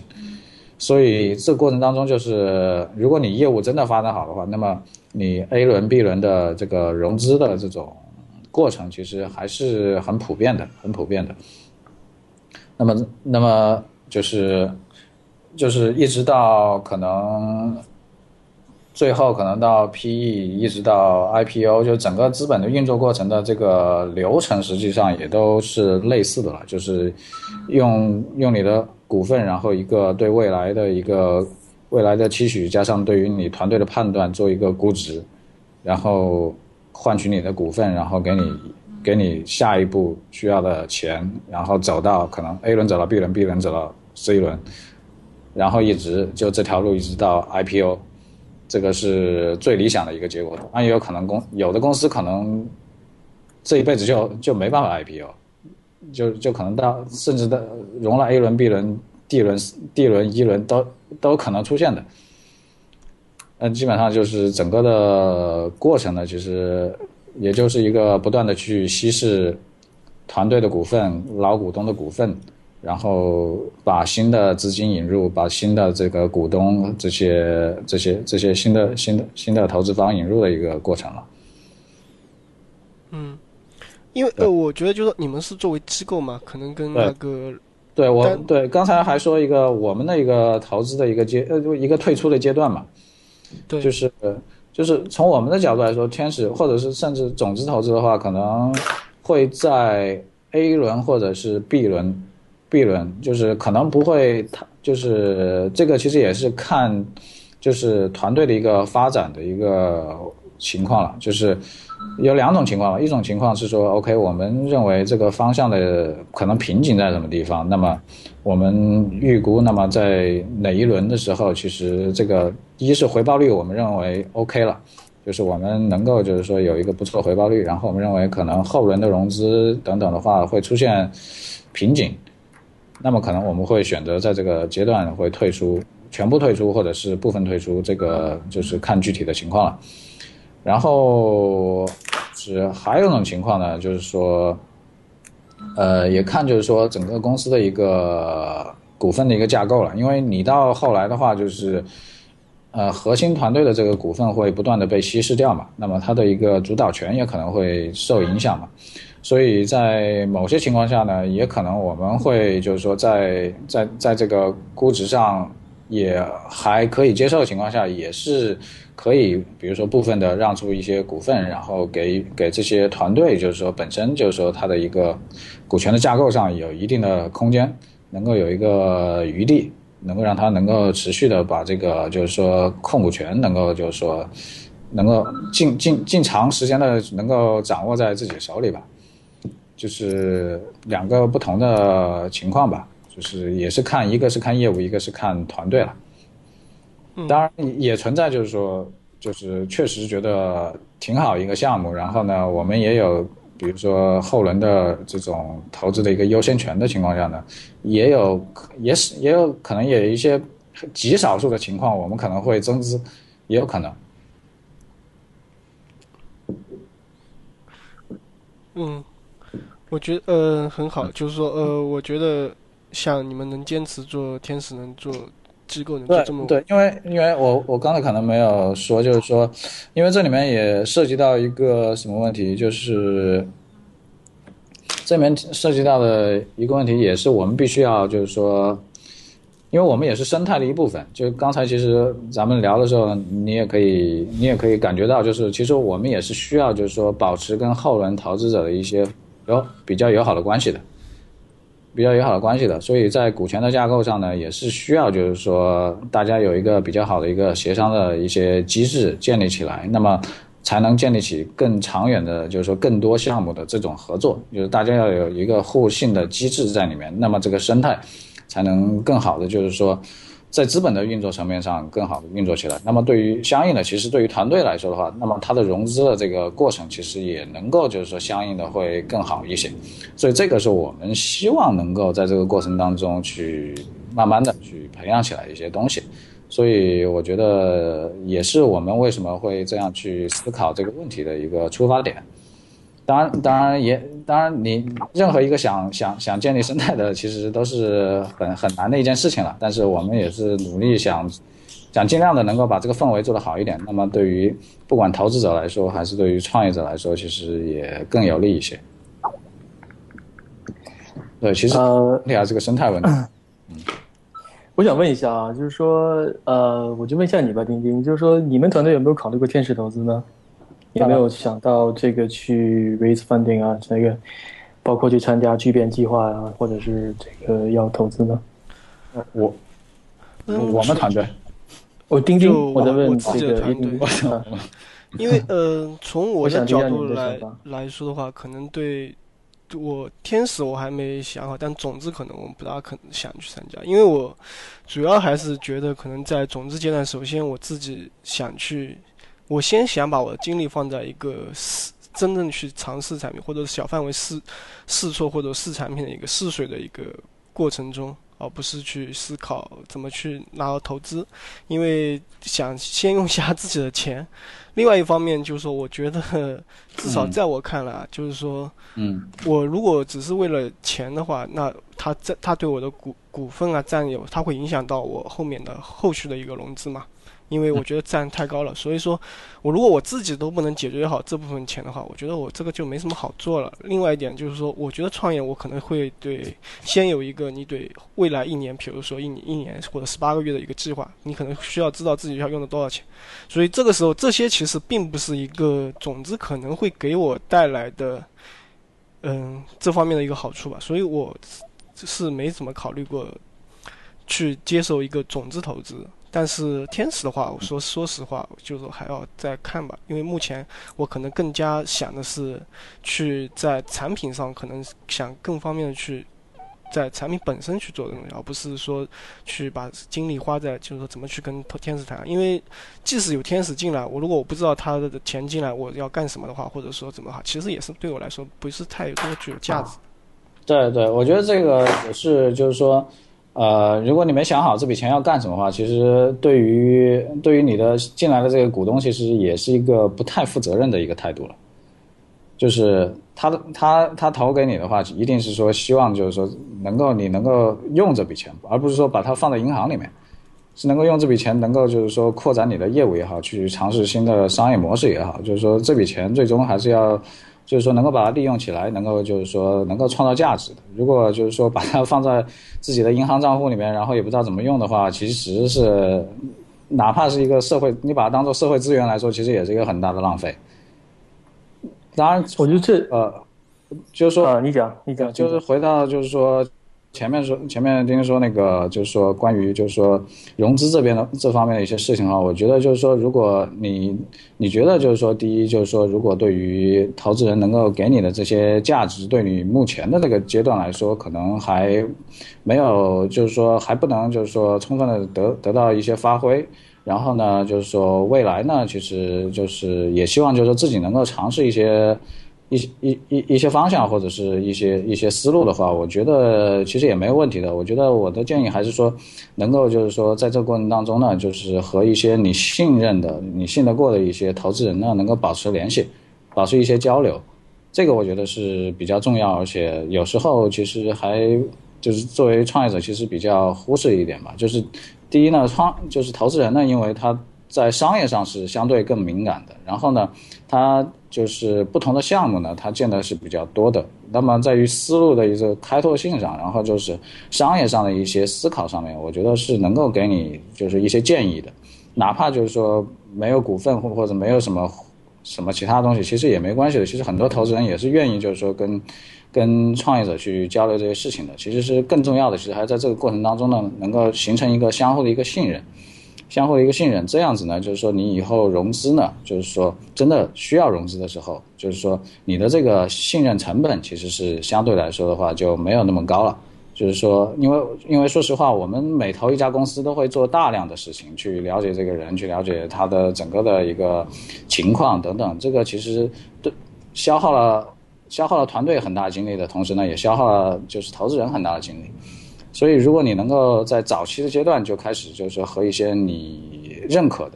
这些投资人能够建立很好的一些关系、一些联系的话，那么一方面他平他在这些平时的阶段可以给你很好的一些建议；另一方面呢，我觉得在你需要融资的时候，其实会是一个很重要的力量，能够帮助到你。这个是我的一个建议吧。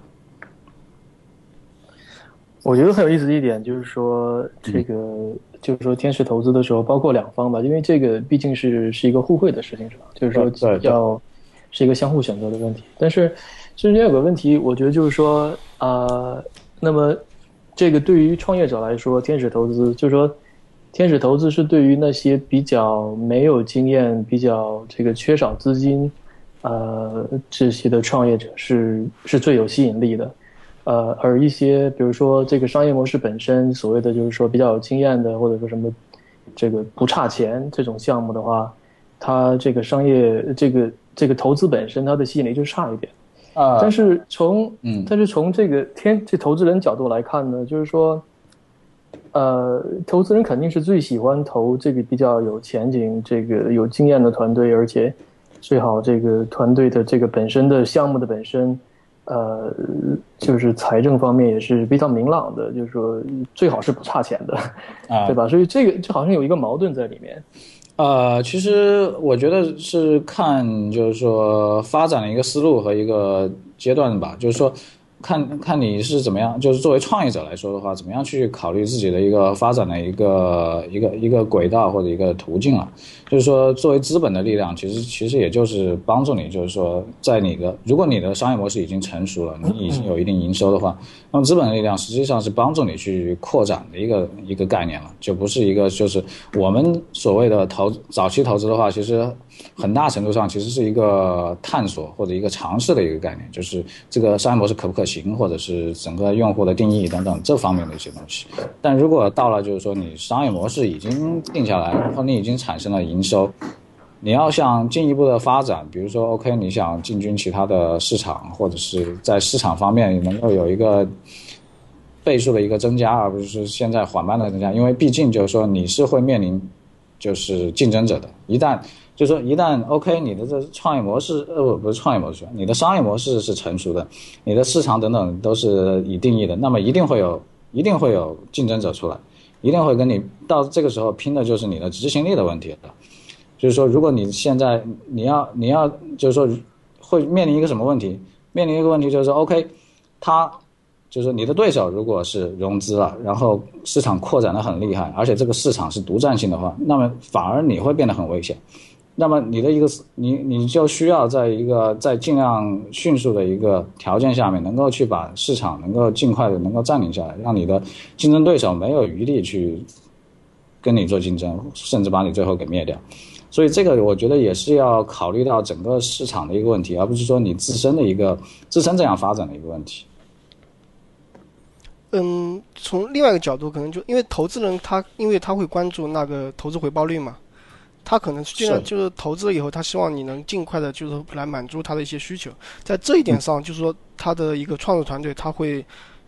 就会可能有些东西，他就有些东西，他可能违背他的初衷，或者他违背他产品的一个一个方向。对，是是是会发生的。就是说，呃，当然不同的投资机构有不同的这种做事方式，包括对于这种情况下怎么样去处理一些事情。但是我前面说了嘛，就是说。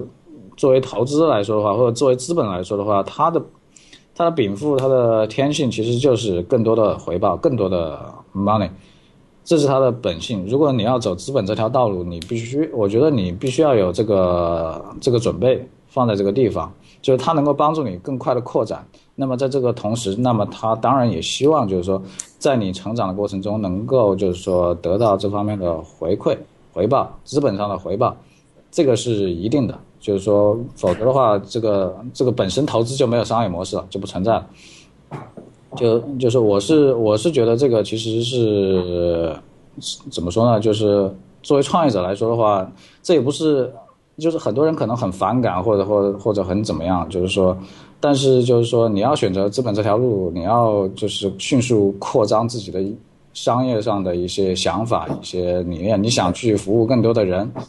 那么你你可能就需要去接受这样一条道路。当然，不同的我刚刚说了嘛，就不同的投资机构，他可能对于这个事情会有不同的想法。有的可能觉得，有的有的可能你稍微慢一点，或者是稍微稳健一点，他可能更喜欢；有的可能更喜欢激进一点。这个其实不同的机构有不同的态度或者不同的秉性。这个就就是一个一个比较典型的例子，就就是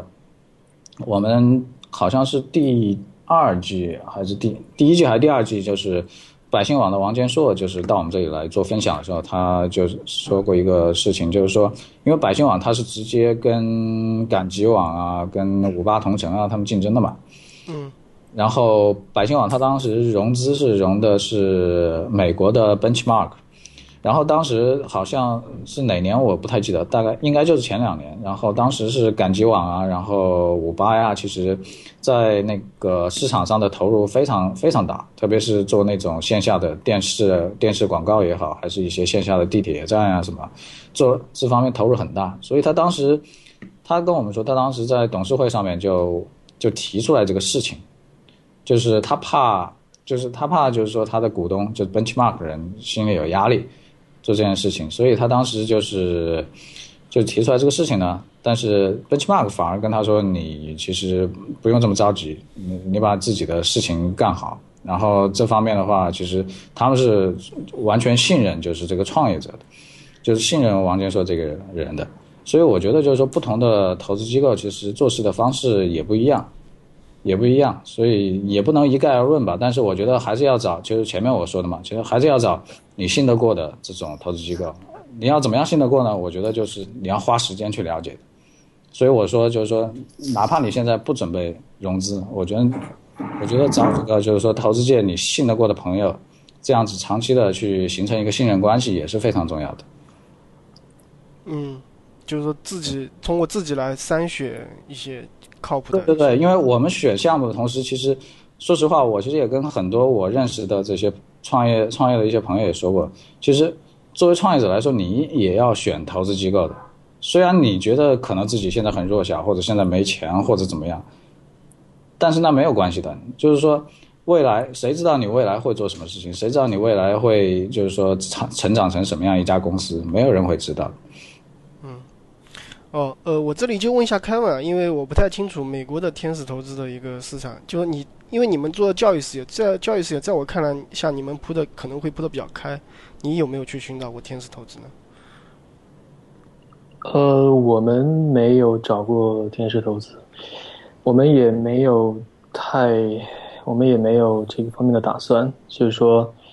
我觉得像刚才这个王磊讲一句，我觉得很有道理。他是说这个。呃，就他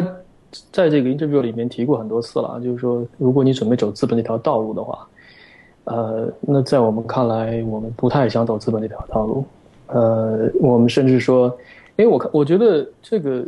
就是说，不是说一定不走，而是说这个其实是越晚越好。因为太早了的话，因为作为创业者的话，早期很少有什么 leverage，就是说到了后期的话，呃。就说那个时候，因为这个还有一点就是说，呃，我觉得这个拿资金的最好的地方是你非常需要资金的时候。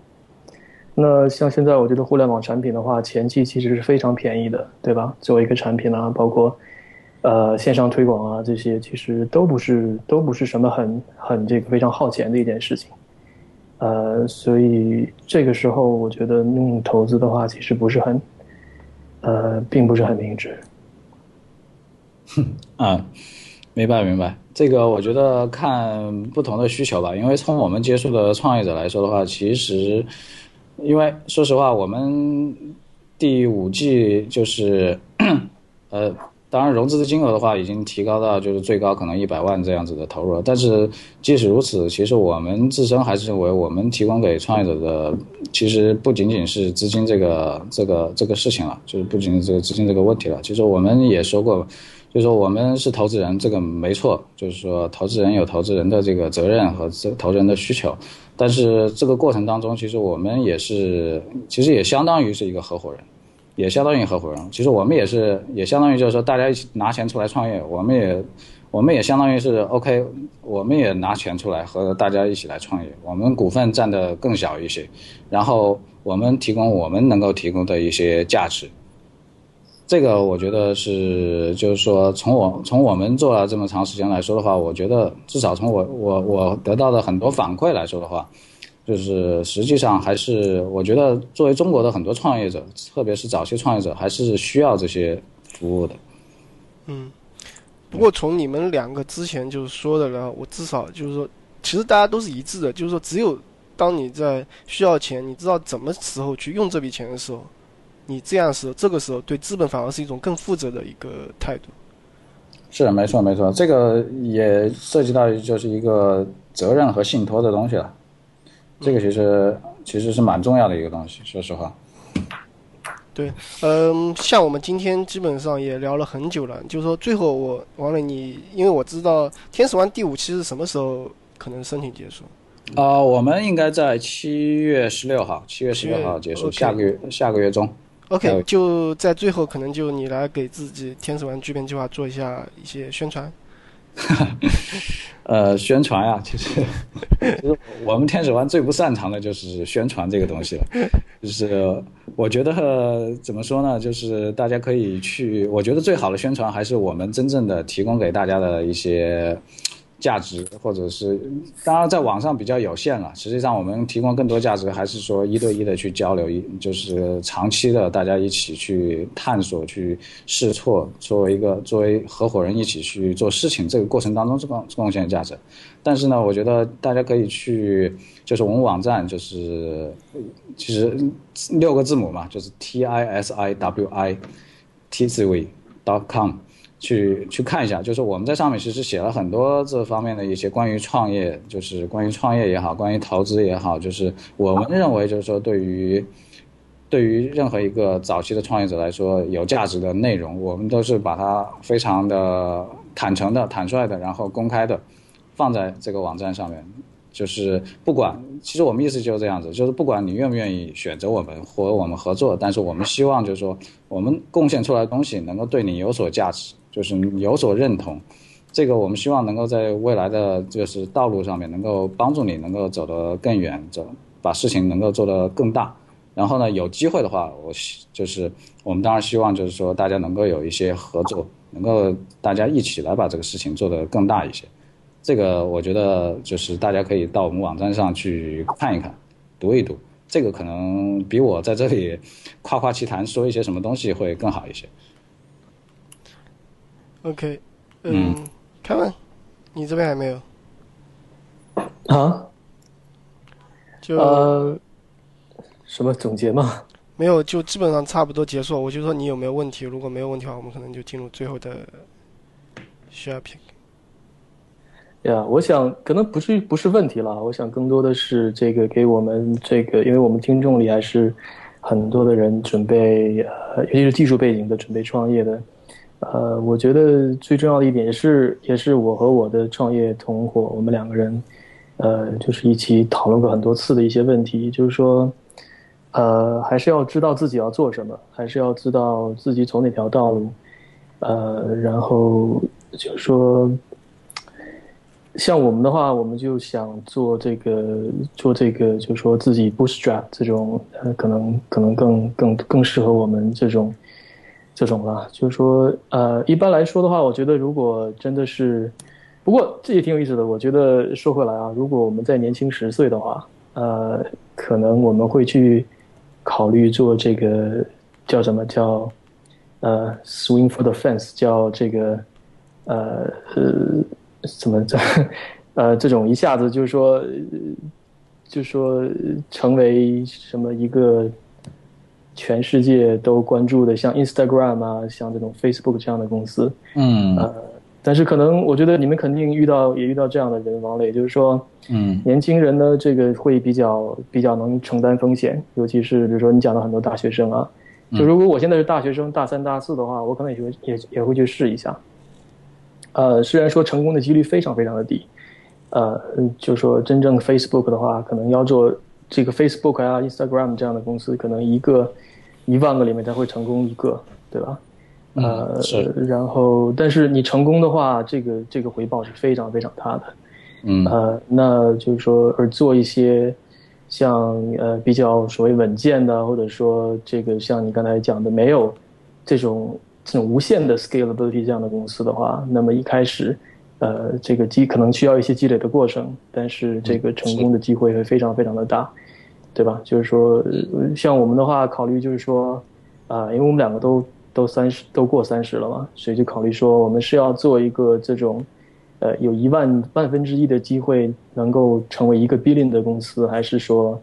呃，作为一个有百分之二三十机会能够成为一个，比如说一个千万美元的公司，或者是几千万的这种公司？嗯，我觉得对于我们来讲，这个这个这个选择还是非常明显的。呃，就是说，而且我们这样走的话，以后也会也会慢慢的做大。就是说，我觉得还是最重要的，还是说给，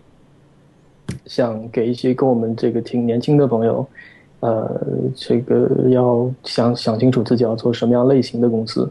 那么，我觉得要是这个做这种像真正励志想做这种改变世界，就是立刻一个 app 就改变世界，然后像 Facebook 啊、Twitter 这种公司的话。那我觉得天使这种包括天使啊，包括 VC 啊，这种是非常非常必要的，因为这个完全是所谓的这个赢者，赢者就 winner take all，对吧？完全是，呃，这个赢的人就会拿所有的这个，呃这个回报。那么这个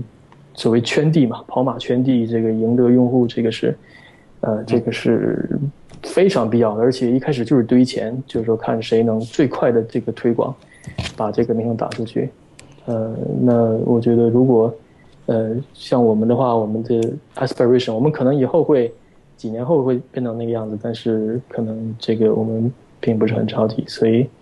对，我就觉得慢慢的积累，我觉得这个比较也也是另外一种方式。对，我我我我我我想这个里面可能有一点就是稍微有点误解吧，就是我们其实也不是说要投一个下去，投一个产品或者投一个下去，它就马上能够爆发或怎么样。其实其实我前面也说了嘛，就是其实我们是很清楚的，就是说在这个过程当中会有很多的变化，很多的调整。然后这个过程其实会就是对于很对于大多数公司来说是非常漫长的。其实我们并不并不是说急功近利，或者说需要就是说你在很短时间内就取得成功，一定不是就是说一定不是这个样子的，而是我们其实是非常尊重就是说创业这个生态、创业的这种规律的。就是在这个过程当中，其实我们希望的是说，OK，你能够更就是说通过通过我们和你一起来做这些事情，能够更高效的。去走这条路，去更快的去犯一些错误，去积累你需要学习的东西，就好像怎么说呢？就是说，哪怕我前面说的 Instagram，Instagram 之前其实也是，也不是 Instagram，Instagram 之前做了 Urban，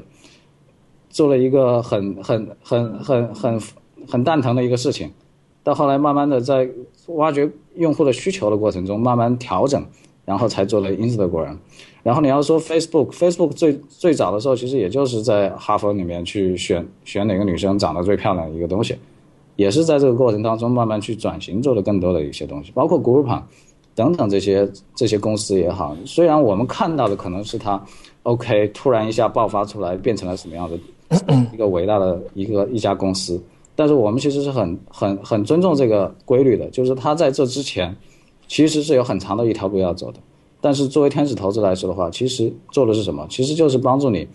走过这条路，而且是最高效的能够走过这条路，能够最快的去积累你需要去在这个过程当中去学习的东西。我觉得这个我们其实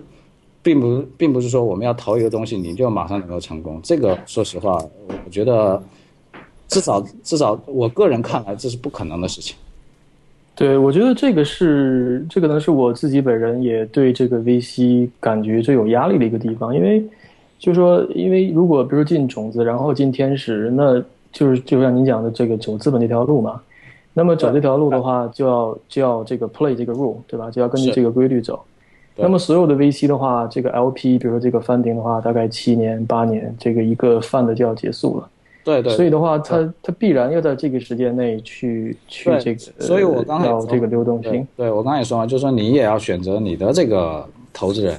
你也要选择你的投资人，就是它的这个存续区到底还剩下多少，包括它的整个的风格是什么样子的，就是说这个东西也是很关键的。这个确实是这样，这个我不否认，这个确实这样，就是创业者要在选择你的投资人的时候，必须要非常谨慎的。对啊，所以就是说，这个我觉得这，他就是说，虽然投资人会比会有的比较有耐心，但是我觉得大部分还是说，你到了第四年、第五年的话，如果你再没有 scale 的话，就是说你只是，比如你你带来的回报只有是五倍、是甚至十倍的话，他们必然会 push，就是说必然会。对对，这个对，确实这样，确实这样，确实有，确实有有一些公司会出现这种问题。这个也是，也是，也是你就是说，你如果选择就是资本资本运作的话，是一定会一定会出现这种情况的，因为没错，他的需求，他必须要就是说，他也有自己的一套商业模式，他才能可能持续性的去做这些事，做这件事情。对啊。所以我觉得最重要的就是说，要看这个呃自己的这个自己的这个 goal 和这个投资人的这些，呃，这个 goal 你是越这两个越紧密的结合，越靠近的话，这是越好的，这个投资的经验越愉快。没错。如果这个并不是很呃契合的话，那这个中间就有很多的矛盾。对对对对。呃，我也看我自己也看过，不包括身边的人，也包括。呃，像我有朋友就参加过 V 这个 YC，呃，也有过一些就这方面的一些抱怨吧，就是说，呃，难免，我觉得是难免的，对对。呀，所以还是我觉得话说回来，还是还是一件事了，就是说，呃，这个要想清楚自己是要走一个什么样的轨迹，然后，嗯，呃，是想做什么样的一个事情。对对对对，没错没错。当然，对，确实回到创业者本身来说的话，这个其实是最重要的，不管你不管你选择哪条道路。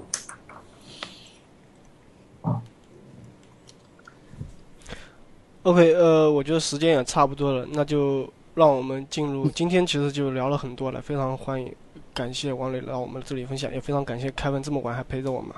啊，对对对，不好意思，进进入最后的 share 的一个环节，就是有我们就说有个常规环节，就每个嘉宾过来这里可能分享一下他觉得有意思的一些事情。然后王磊，你从你先开始。呃，有意思的事情，我我 我我能不能嗯、呃、想想，我能我能不能推荐一本书好了？可以可以，一一本书、一首歌都可以。呃，一本书呢可以唱一首歌，对，因为我唱歌那不行。呃，因为有本书呢，就是因为我这个人是比较喜欢，就是我喜欢两件事情吧，一件是读书，然后另一件事情呢，其实就是。背着包，然后徒步旅行，就其实两件事情。然后有一本书对我的影响是很大的，就是它甚至就是说会联系到我自己个人的，就是人生的很一些东西吧。就这本书，当然王建硕就是我刚刚说的百姓网，王建硕也是一直非常推崇这本书的。这本书的名字其实就叫《旅行的艺术》，旅行的艺术。然后基本上每一季。每一季就是巨变结束之后，我都会送，可能会送几本给我们的创业者。就是这本书，我是我是推荐给大家，就是有时间的话，我觉得可以好好读一下。有点意思，字讲什么的？呃，你说讲什么嘛？有点哲学的意味吧。就是我觉得这本书怎么说呢？按王坚说的说法呢，他是。他说这本书适合从后往前读，啊，对，因为前面会写的铺叙的会很漫长，然后有他他觉得可能有的人读下来，可能读不到最后最精彩的地方就会睡着，但是我是非常认真，然后非常投入的把这本书读完，然后也读了很多遍，就是我觉得这本书是对于旅行本身，包括它旅行和人生之间的这个之间的一些。一些联系吧，就是会说的比较让我来说会有很多共鸣的地方，这个是我觉得可以，大家可以去读一读，然后可也可以思考一下，就是自己也 虽然也刚刚走过二十多年，但是我觉得也可以读一读，然后想一想的一些一一本书。酷，嗯，这本书我一定要去读一下，呃。我插一个花絮啊，就是 那个前几天钉钉，这个就是我们俩讨论的时候，他把那个你的博客给我发了一下啊哈，然后我大概扫了一遍，我发现我们俩很多的方向都很像，就你看过的很多书我都看过哦，是吗？所以我所以我刚才说，我说哎，这这个说这个人喜欢《悲惨世界》哇，不错，呃，这个人呃什么 House of Cards，这个人喜欢。什么禅宗和基督教的个人修行上面非常相似的哲学，我觉得哎，这个这个挺有意思的。行，我那我们可以以后再再再聊。可以。呃，以后以后以后有机会再上你们节目再聊好了。好的，嗯，好的。话题结束。所以这也是 T R 的好处，能让我们接触到不同方面的一些人。嗯。OK，Kevin。呃，这期讲创业嘛，所以我们我我觉得想给大家介绍一个对我们这个我们这个团队帮助非常大的一件事情。呃，其实说简单也非常简单啊，但是也呃，但是确实是在最近几个月之内给我们这个非常助力的一件事情，就是这个叫 O Desk。呃，这是一个，我想可能很多人都都清楚都知道了，这个是一个在这个全球可以你去。找一些 contractor，找一些这个呃临时帮你做一些工东西的人，嗯，对我们来讲，真的最近的帮助非常大，因为我们把很多的这种呃非常怎么讲，非常这个呃嗯怎么讲叫非常的呃，就麻繁琐的一些事情，又很少创造力的一些事情，很费时间等等。然后我们就雇了很多的人在上面，呃，包括包括 VA，就是说这个我不知道国内团队怎么样，但是我觉得，哇，有一个 VA 简直就是叫 vir 就是 virtual assistant，叫什么虚拟的助理、个人助理，我觉得真是太好了。我们很多的事情都交给他说，哦，你帮我们去做这些事情。你帮我们去搞去调研调查一下这个，你帮我们去，甚至你可以雇人帮你去写一些文章，帮你去写下一些，就是有你能想到的，基本上能想到的帮助的话，上面都有非常 professional 的人来做。呃，对我们来讲是这个非常大的。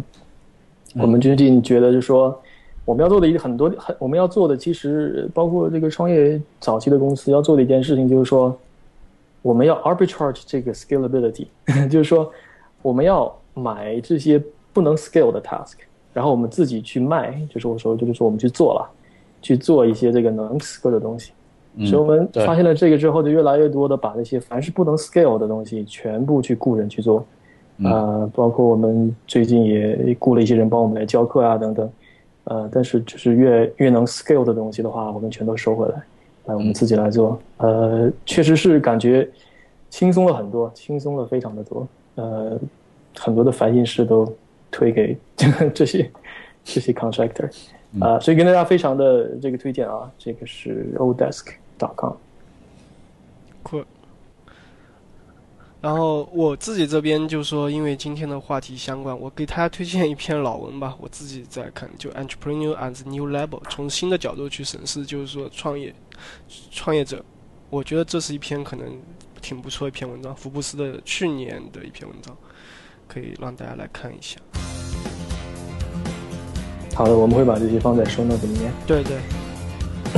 OK，最后差不多就再次表示感谢，然后欢迎下次有机会再来跳。嗯，好，谢谢你们，也也辛苦谢谢王磊，辛苦你们，谢谢王磊，拜。好，行。